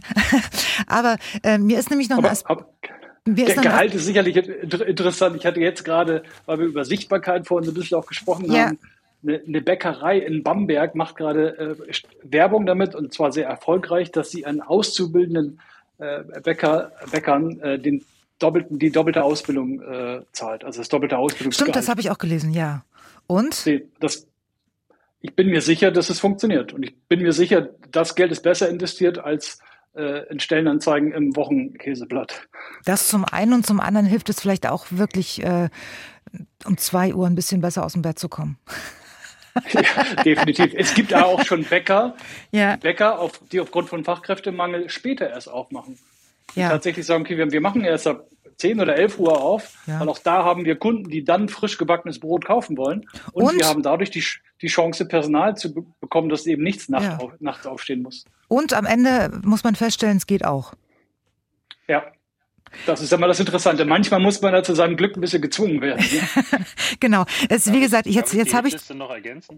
Ja, Herr Knote, bitte. Noch, ja. Darf ich die Hitliste noch ergänzen? Bitte, ja. Das ist, äh, äh, finde ich alles richtig und danke für das Lob. Äh, aber äh, auch das muss ich dann wieder weitergeben an die Kollegen oder werde ich weitergeben, weil, äh, weil viele bei uns so, viele da bei uns so unterwegs sind. Ähm, äh, Gehalt ist natürlich ganz wichtig. da sind wir jetzt im öffentlichen Dienst natürlich, ähm, können wir nicht sozusagen ins Unendliche gehen. Ne? Und die Länder treten da gerade auch wieder in Wettbewerb und so weiter, wollen sich vielleicht gegenseitig da jetzt die Lehrkräfte abwerben. Das führt alles, glaube ich, zu nicht viel. Mhm. Was auf die Hitliste aus meiner Sicht noch äh, ganz wesentlich gehört, ist Sinnstiftung. Also ähm, Menschen wollen heutzutage, und das äh, würde ich äh, immer als großen Wert äh, ganz nach oben stellen, ähm, ihren Job als sinnstiftend äh, begreifen. Und da müssen Unternehmen, aber da werden wir als Freistaat Thüringen für die Lehrkräfte, aber natürlich auch für die Polizei und für Justizvollzug und alle Landesbedienstete, die es so gibt, ähm, natürlich auch Wert drauf legen müssen, dass wir den Menschen klar machen, das, was ihr da tut, ist äh, für die Gesellschaft extrem wichtig. Ihr habt einen tollen Job, der mit Kindern äh, zu tun hat. Das äh, ähm, das äh, gibt Sinn und so ähnlich wird es in der Ärzteschaft sicher auch funktionieren. Also ich kenne selber aus dem privaten äh, Bekanntenkreis äh, so viele Ärztinnen und Ärzte, die das trotz aller Belastung immer noch ähm, sozusagen als Berufung ansehen. Und ähm, so ähnlich äh, wird es in der Wirtschaft auch viele geben, die mit Ehre, und das ist jetzt ein Jugendwort, ne? Äh, ja. Ehre ist unter den Jugendlichen extrem tolles Wort ähm, wieder geworden äh, die mit Ehre ihrem Beruf nachgehen. Und ähm, das gilt es, glaube ich, auch noch zu stärken. Herr Kakis, jetzt ist es mir eingefallen, was, was, was ich nicht in der Hitliste gefunden habe. Ja, nein, da haben, da haben wir in der Vorbereitung auf die Sendung ähm, auch drüber diskutiert. Und zwar ähm, die, die, die flachen Hierarchien, die wieder on vogue sind und mit denen man auch wirbt, ähm, was so viel heißt wie ich bin als Chef für Sie ansprechbar. Meine Tür steht offen. Es gibt ja so, so Unternehmen, also wissen Sie, so ja. in den 90er war es ja so, äh, du Arbeitnehmer kannst froh sein, dass du bei mir arbeiten kannst. Ne? So, und ähm, wenn du Glück hast, ein Jahresgespräch. Das hat sich ja auch gedreht. Wie wichtig ist denn ja. das? Das kann schon ein sehr, sehr wichtiger Punkt sein für einen potenziellen Mitarbeiter, dass er da irgendwo bei einem Unternehmen anfängt. Denn das bedeutet ja auch, dass ein bisschen mehr Augenhöhe da ist. Ja. Also dieses, dieses Hierarchi Hierarchische, was wir früher so hatten, ähm, das funktioniert nicht mehr und das wird keiner, der heute 17, 18, 19 ist, in der Regel noch irgendwie akzeptieren. Und je weniger ähm, Ebenen ich über mir habe, desto näher ist der Chef und desto mehr entsteht sicherlich auch so ein, so ein Wir-Gefühl. Und wenn wir das dann noch vielleicht verbinden mit dem, mit dem Sinn, was der Herr Knote gerade gesagt hat, was auch ein sehr, sehr wichtiger Punkt ist, dann denke ich, kann es gut funktionieren. Das ist auch so ein Start-up-Spirit, sage ich immer. Ich weiß jetzt nicht, welches andere Wort ich dazu finden soll. Wissen Sie, Anfang der 90er, ja. als sich hier im Osten so viele Unternehmen neu gegründet haben und man erstmal rumprobiert hat, sowohl in den Medien als auch ähm, im Mittelstand, ähm, da hatte man keine Zeit, ähm, das Büro zu dekorieren. Da musste man äh, mit wenigen Leuten irgendwas auf die Beine stellen und da war der Chef immer dabei. Und dann hat sich das so, so entfernt. Und wenn das jetzt in die Richtung geht, wo Sie sagen, dass junge Leute damit überhaupt nicht äh, klarkommen würden und, und flache Hierarchien bevorzugen, kann ich das sogar äh, richtig gut nachvollziehen, weil es vor 30 Jahren schon mal so war, wenn es auch nur kurz war. Ja, eigentlich ein bisschen schade, dass es sich nicht so gehalten hat. Ja, ja, ja, ja, das, äh, das ist so, wenn sich, wenn sich Betriebe entwickeln und wenn aus Start-up-Unternehmen dann plötzlich ähm, ja richtig durchstrukturierte Unternehmen werden, dann ist das wahrscheinlich eine, äh, eine Entwicklung, die man vergleichen kann. Ja, ich, ich glaube aber auch, dass man das in anderen Branchen umsetzen kann. Ich glaube auch, dass es im Handwerk möglich ist, dass ich meine Mitarbeiter dazu befähige, äh, selber mehr Entscheidungen treffen zu dürfen und sie, sie zu tätigen und dass ich nicht immer Vorgesetzte dazwischen haben muss. Auch da weit weg von einem Start-up-Gefühl, ja. denke ich, kann man, kann man, wenn man die Mitarbeiter mehr mit ins Boot holt und auch mehr anerkennt, welche Kompetenz sie denn haben. Und häufig sind da die Führungskräfte gar nicht mehr so, dass sie eine bessere Entscheidung treffen können als die Fachkraft. Wie äh, halten Sie es denn in Ihrer Firma? Äh, streng hierarchisch. Nein, also tatsächlich, ich versuche auch möglichst viel mitzunehmen von den Mitarbeitern, auch von Praktikanten zum Beispiel. Äh, finde ich eine tolle Geschichte, weil dann jemand von außen mal kommt, einen ganz anderen Blick auf die Firma hat, auf die Abläufe.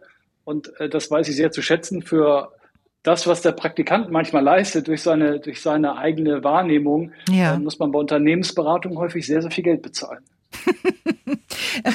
Herr Bodendieck, darf ich Sie noch mal fragen, weil ja ähm, Ihre Branche, die Medizinbranche und überall da, wo Ärzte sind, gibt es ganz strenge Hierarchien und, und in den Krankenhäusern ja erst recht. Ähm, sehen Sie auch da eine Chance, dass sich da ein bisschen was tut und ähm, dass sich ein bisschen aufbricht und um, dass die Ärzte auch untereinander ein bisschen umgänglicher werden?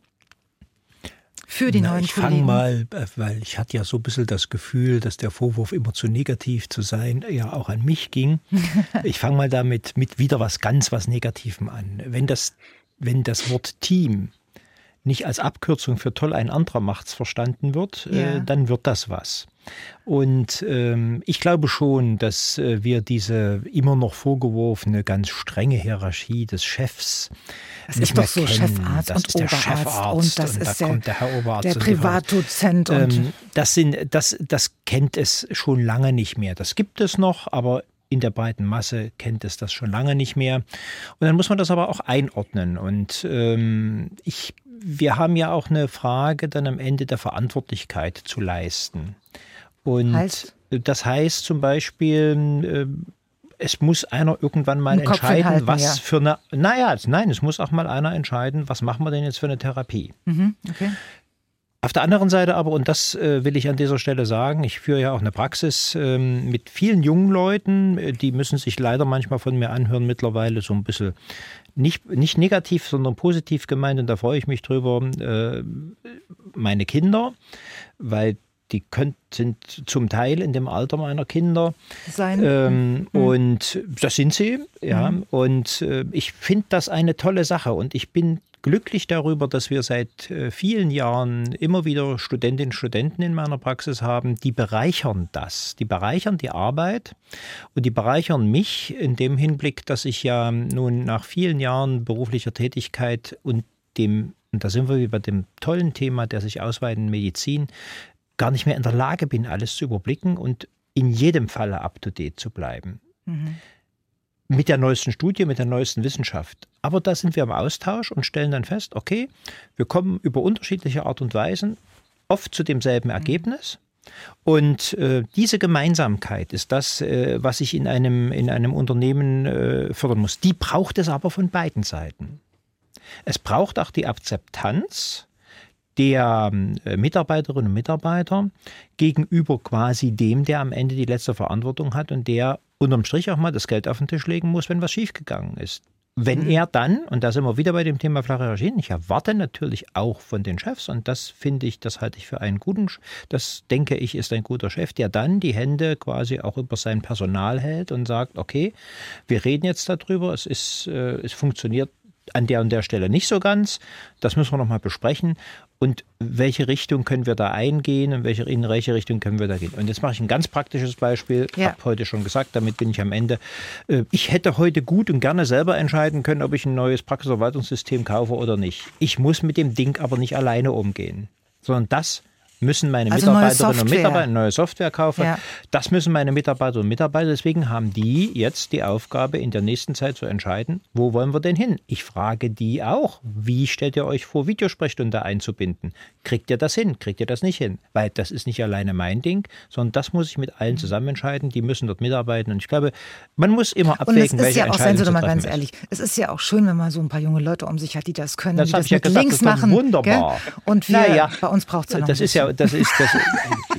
Also immerhin, auf das Thema In-App-Werbung habe ich Sie heute gebracht. Ja, In-App. Ich kann an gar nichts anderes mehr denken. Ja. Das nehme ich heute Ach, ich mit nach Hause. Äh, In-App. Aber, so. aber nee, es, also es ist ein Miteinander und dieses Miteinander, glaube ich, hat sich mittlerweile gut durchgesetzt. Ja. Äh. Herr Lieske, ähm, Sie waren vorhin noch nicht so begeistert im Erzgebirge von der In-App-Werbung. Haben Sie noch mal drüber nachgedacht?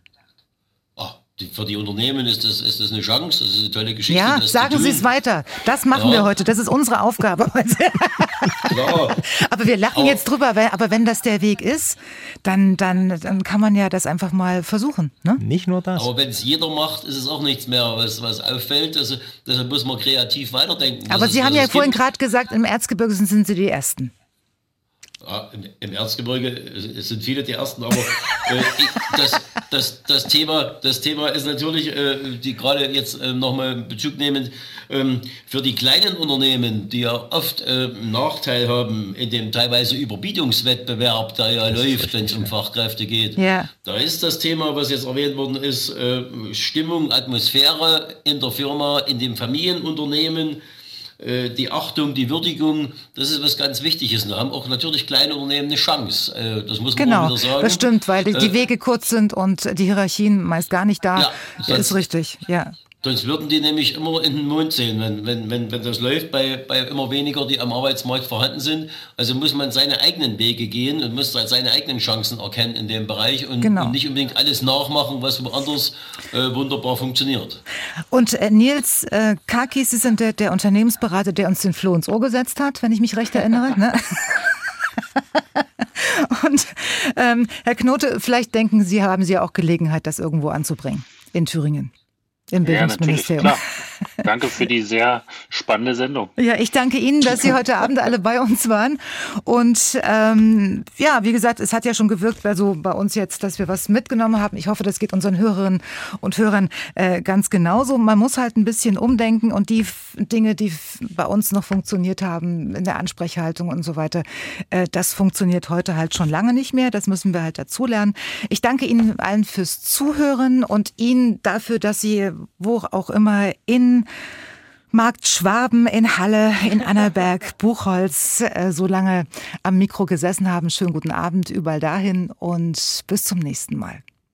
Dankeschön. Tschüss. Bis zum Ciao. nächsten Mal. Fachkräftemangel überall, wo man hinschaut. Und jetzt, und genau das ist die Frage, welche neuen Ideen gibt es, um schnell neue Fachkräfte auszubilden und welche funktionieren auch noch? Nach unserer Diskussion jetzt noch zwei ausführliche Interviews. Zum einen mit der sächsischen Wirtschaftsförderung und eine Million Euro, die dieses Jahr für die Fachkräftegewinnung in Dresden investiert werden. Und zum anderen mit Dr. Gloria Konrad. Sie ist Schulleiterin am Gymnasium in Greutsch in der absoluten sächsischen Provinz und auch noch Mutter von fünf Kindern. Und in ihrer Schule läuft's im Vergleich relativ gut, was die Personalplanung angeht. Was da passiert ist, das erfahren wir jetzt von Dr. Gloria Konrad persönlich. Einen schönen guten Abend, Frau Konrad. Einen herzlichen guten Abend.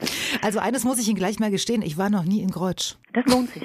Das ist es wirklich so, ja? Ja. ja. Ähm, wir haben einen ganz tollen ähm, Wasserturm. Der Aha. hat mich gleich an den Eiffelturm erinnert. Der ist Ach wirklich Gott. toll. Schon deswegen sollte man mal herkommen. Und sowas Kommen weiß Sie an, schauen Sie an. Ja, mache ich. Und sowas weiß man natürlich nur, wenn man Lehrerin ist.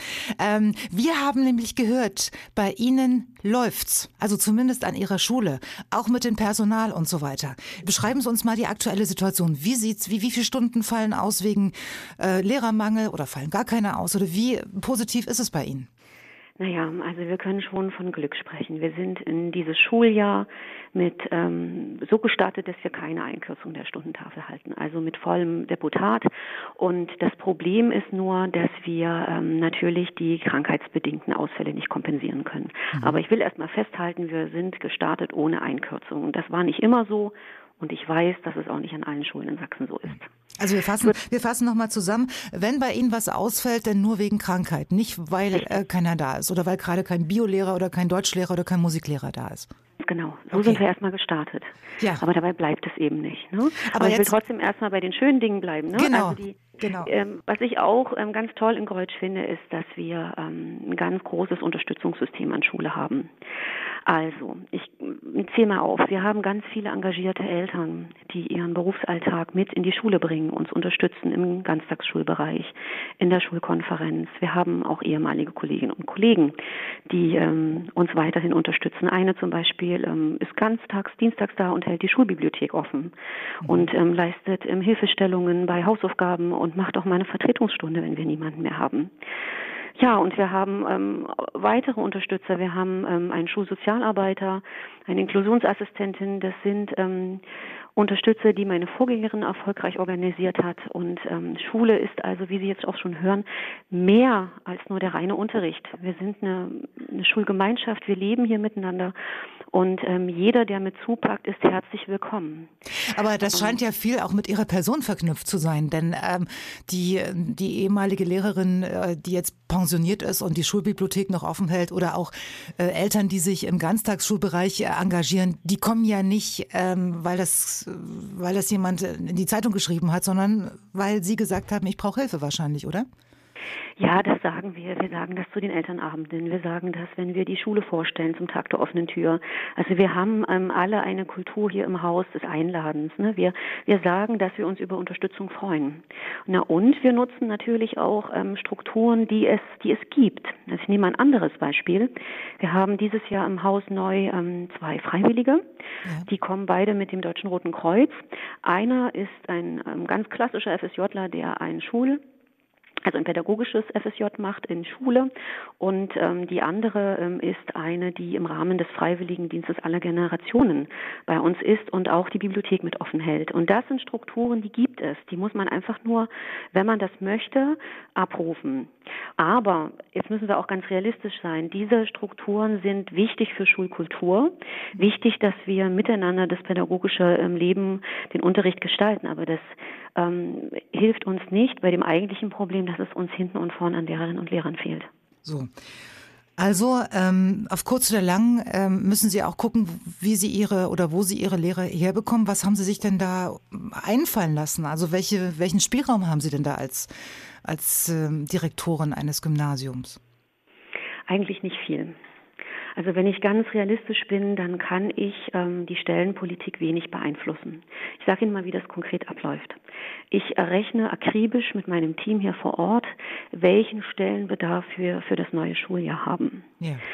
Diesen Stellenbedarf gehe ich ähm, auch wiederum auf aufwendige Art und Weise mit ähm, dem Landesschulamt vor Ort durch.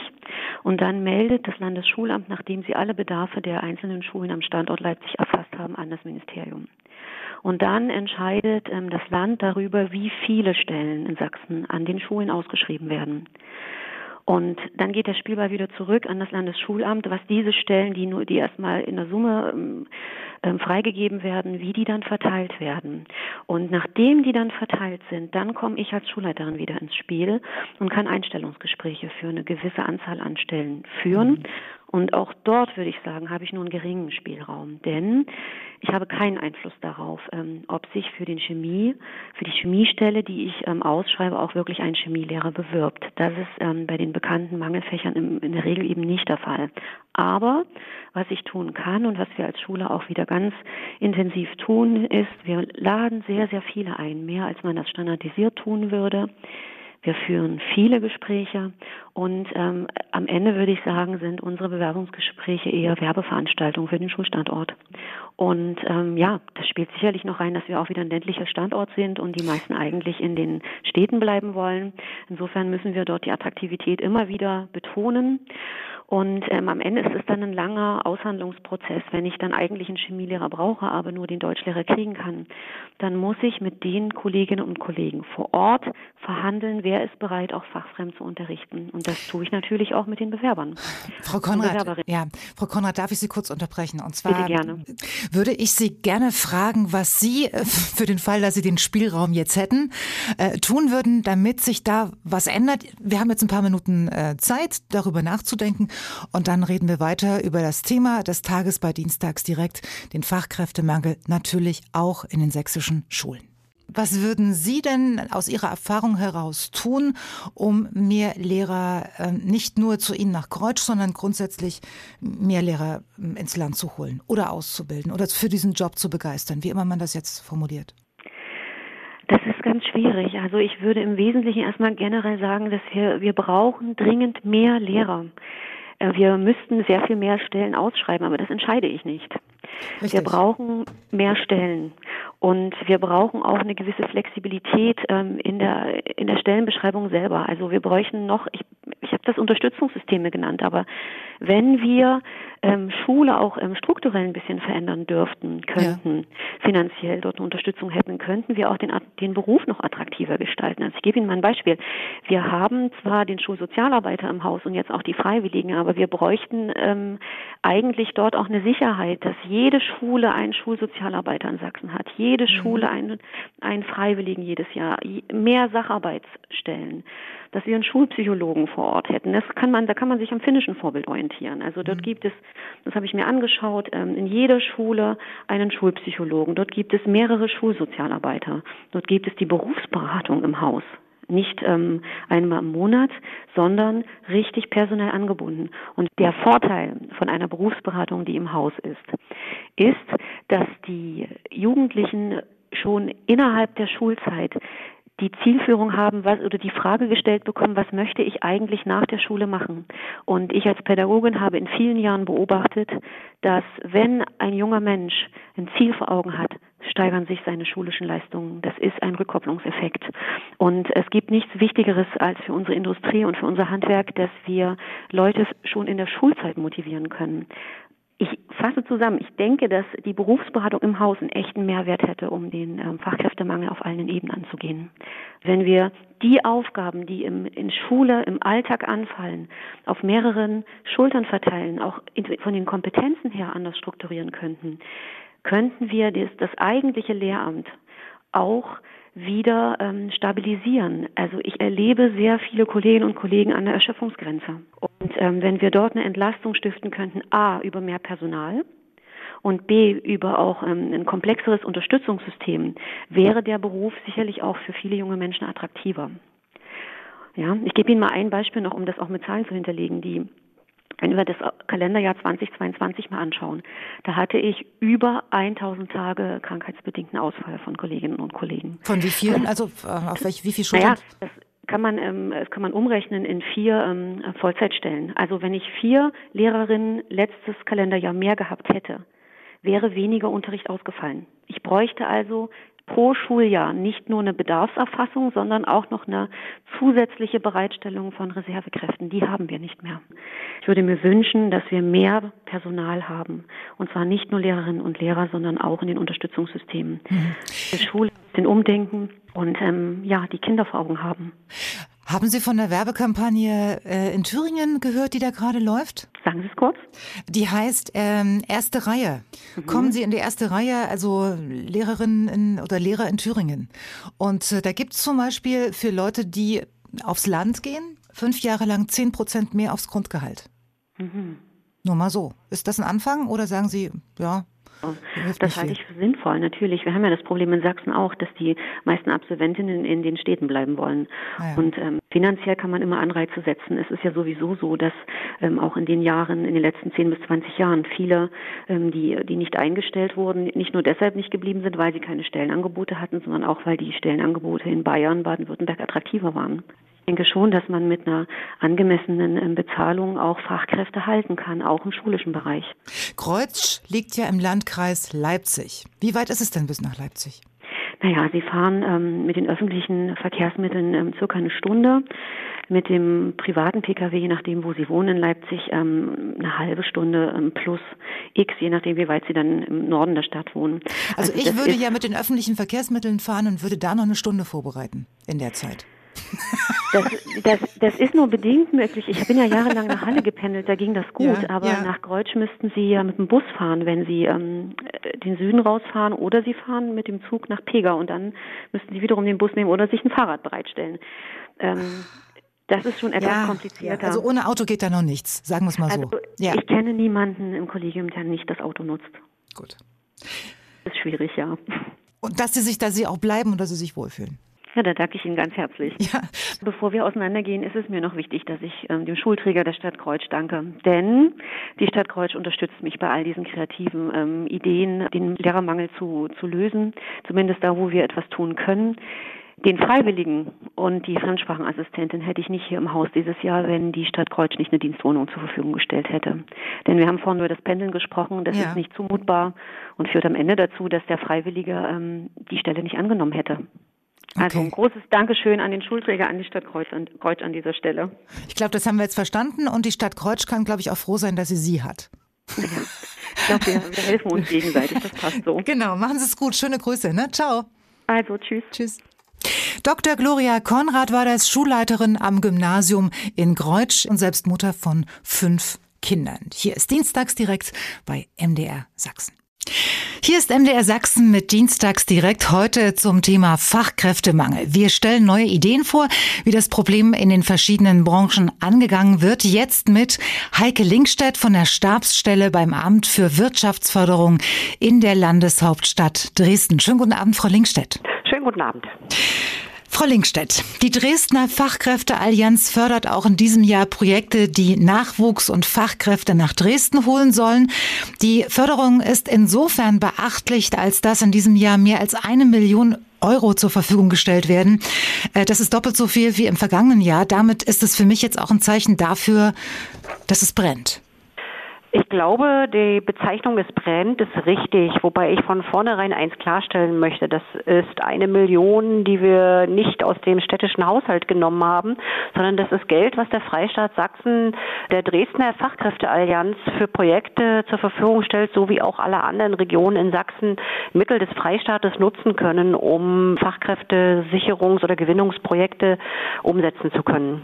Frau Linkstedt, wie funktioniert denn diese Dresdner Fachkräfteallianz für die, die noch nie was davon gehört haben? Die Dresdner Fachkräfteallianz ist 2016 gegründet worden. Der Freistaat Sachsen hatte dazu aufgerufen, dass in den Regionen die Akteure, die viel mit dem Thema Arbeitsmarkt und Fachkräfte zu tun haben, sich zusammenschließen, sich abstimmen. Und dort haben sich die Industrie- und Handelskammer, die Handwerkskammer, die Agentur für Arbeit und das Jobcenter, die Dresdner Hochschullandschaft, die Schulen Dresdens, natürlich die Landeshauptstadt, der Deutsche Gewerkschaftsbund und im Fall Dresdens auch der Parität Städtische Wohlfahrtsverband zusammengetan und gesagt, wir wollen gemeinsam gucken, wo man am besten Aktivitäten platziert. Dafür wollen wir gerne dieses Geld nutzen, was der Freistaat uns zur Verfügung stellt.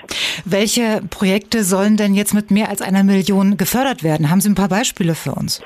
Und zwar sollen Projekte zum einen, das ist so ein bisschen Amtsdeutsch, sag ich mal, die Beschäftigungsfähigkeit verbessern helfen. Also so dazu beitragen, dass Beschäftigte in den Unternehmen auf den Strukturwandel besser vorbereitet werden, mit der Digitalisierung in den Unternehmen klarkommen, die ja ansteht.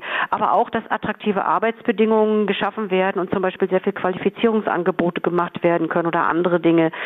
Außerdem können mit dem Geld Fachkräfte im In- und Ausland geworben werden und man möchte natürlich auch das nutzen, was schon da ist an Menschen, nämlich dass diejenigen, die keine Arbeit haben, in Arbeit gebracht werden können. Das zielt auch sehr, sehr stark zum Beispiel auf all die Geflüchteten ab, die seit 2015 ja hier sind, weil mm, nichts ist uns lieber und auch diesen Menschen, als dass sie hier Arbeit finden, statt dass sie, ich sag mal, im Sozialsystem festhängen und sich persönlich gar nicht entwickeln können. Und auch das ist eine große Reserve für den Arbeitsmarkt in Dresden. Das war jetzt auch ganz schön viel auf einmal. Ich versuche mir jetzt mal was rauszupicken. Und zwar, wenn Sie sagen, Sie fördern fördern die Gewinnung neuer Arbeitskräfte.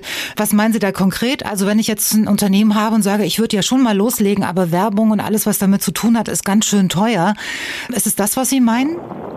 Also eine einzelbetriebliche Förderung, wie es so schön heißt, kann man damit nicht bestreiten. Aber wir können zum Beispiel Branchen oder Unternehmensverbünden aus bestimmten Branchen helfen, so etwas zu tun. Also dass mhm. ein Einzelner sich dort keine Wettbewerbsvorteile verschaffen kann, das verbieten die gesetzlichen Regelungen. Aber man kann der ganzen Branche durchaus helfen, zum Beispiel dem Handwerk oder äh, der Mikroelektronik in Dresden oder wie auch immer, so wie das auch in einigen Projekten ja passiert. Wie hoch ist denn die Förderung im Idealfall? Im Idealfall werden bis zu 90 Prozent der förderfähigen Kosten von der Sächsischen Aufbaubank gefördert, sodass 10 Prozent Eigenanteil verbleiben beim Träger. Das ist ein gutes Geschäft, würde ich sagen. Ja, durchaus. Sie sprachen auch eben von Fachkräften und Ausland. Welche speziellen Branchen haben Sie denn da im Blick? Ganz besonders brennt es zurzeit, wenn man die Presse auch in den letzten Tagen verfolgt hat, in der Halbleiterei in Dresden oder überhaupt am Mikroelektronikstandort Dresden. Es ist ja verkündet worden, dass Infineon zum Beispiel ab Herbst seine vierte Fabrik in Dresden bauen wird und dort tausend Arbeitsplätze entstehen sollen. Also da ist sehr viel Druck da. Insgesamt entwickelt sich die Mikroelektronik und auch die Softwarebranche in Dresden hervorragend, sodass wir dort zum Beispiel ein Projekt bei dem Träger unterstützen, das zielgerichtet für Mitgliedsunternehmen des Silicon Saxony e.V. akademische Fachkräfte in Indien gewinnen möchte, weil es dort einen Überschuss an, an Absolventen zum Beispiel. Inwiefern spielen denn, Sie hatten es vorhin schon kurz angedeutet, äh, arbeitslose Menschen bei der Fachkräftegewinnung eine Rolle? Ich denke, sie sollten eine große Rolle spielen. Ich gehe auch davon aus, dass Jobcenter und Agentur für Arbeit dort ihren Job machen. Ja. Wir haben das als Förderschwerpunkt äh, für die Fachkräfteallianz Dresden mit aufgerufen, weil wir eben ja so roundabout 17.000 arbeitslose Menschen in Dresden haben. Wir kranken aber daran, dass dort Träger an uns keine Projekte eingereicht haben, die auch förderfähig sind. Also wir sind mit unserer Förderung relativ stark auf Fachkräfte mit Migrationshintergrund orientiert, weil man eben auch feststellt, feststellen musste in den letzten Jahren, dass dort sehr viel Hilfe nötig ist, dann aber die Erfolgsquote sehr hoch ist.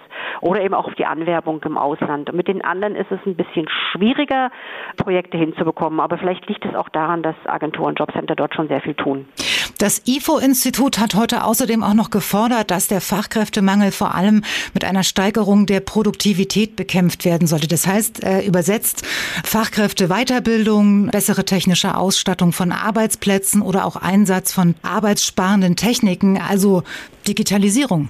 Das finden wir in der Fachkräfteallianz Dresden vollkommen richtig. Deswegen haben wir uns auch Anfang des Jahres entschlossen, ich sag mal, eine vierte Säule mit aufzurufen, die für uns wichtig ist, nämlich das ganze Thema Automatisierung, Digitalisierung, weil wir uns im Klaren darüber sind, dass der Bedarf an Fachkräften wohl nicht alleine durch Zuwanderung oder durch das Fitmachen der arbeitslosen Menschen hier in Dresden, nicht jeder ist ja für jeden Job geeignet letzten Endes, auch an dieser Stelle mit einholen zu können, also indem wirklich auch kleine Unternehmen oder mittlere Unternehmen in die Lage versetzt werden, technischen Fortschritt zu nutzen, zu digitalisieren, aber dann natürlich auch die Mitarbeiter für sowas fit zu machen. Auch da sind Projekte über die Fachkräfteallianz durchaus förderfähig. Heike Linkstedt von der Stabsstelle beim Amt für Wirtschaftsförderung in der Landeshauptstadt Dresden. Frau Linkstedt, ich danke Ihnen vielmals für diese vielen Informationen und einen schönen Abend noch. Herzlichen Dank auch. Auf Wiederhören. So, und das war's von uns für heute zum Thema Fachkräftemangel. Feedback natürlich immer gerne am besten unter dienstagsdirekt.mdr.de. Ich bin Sina Peschke. Machen Sie es gut.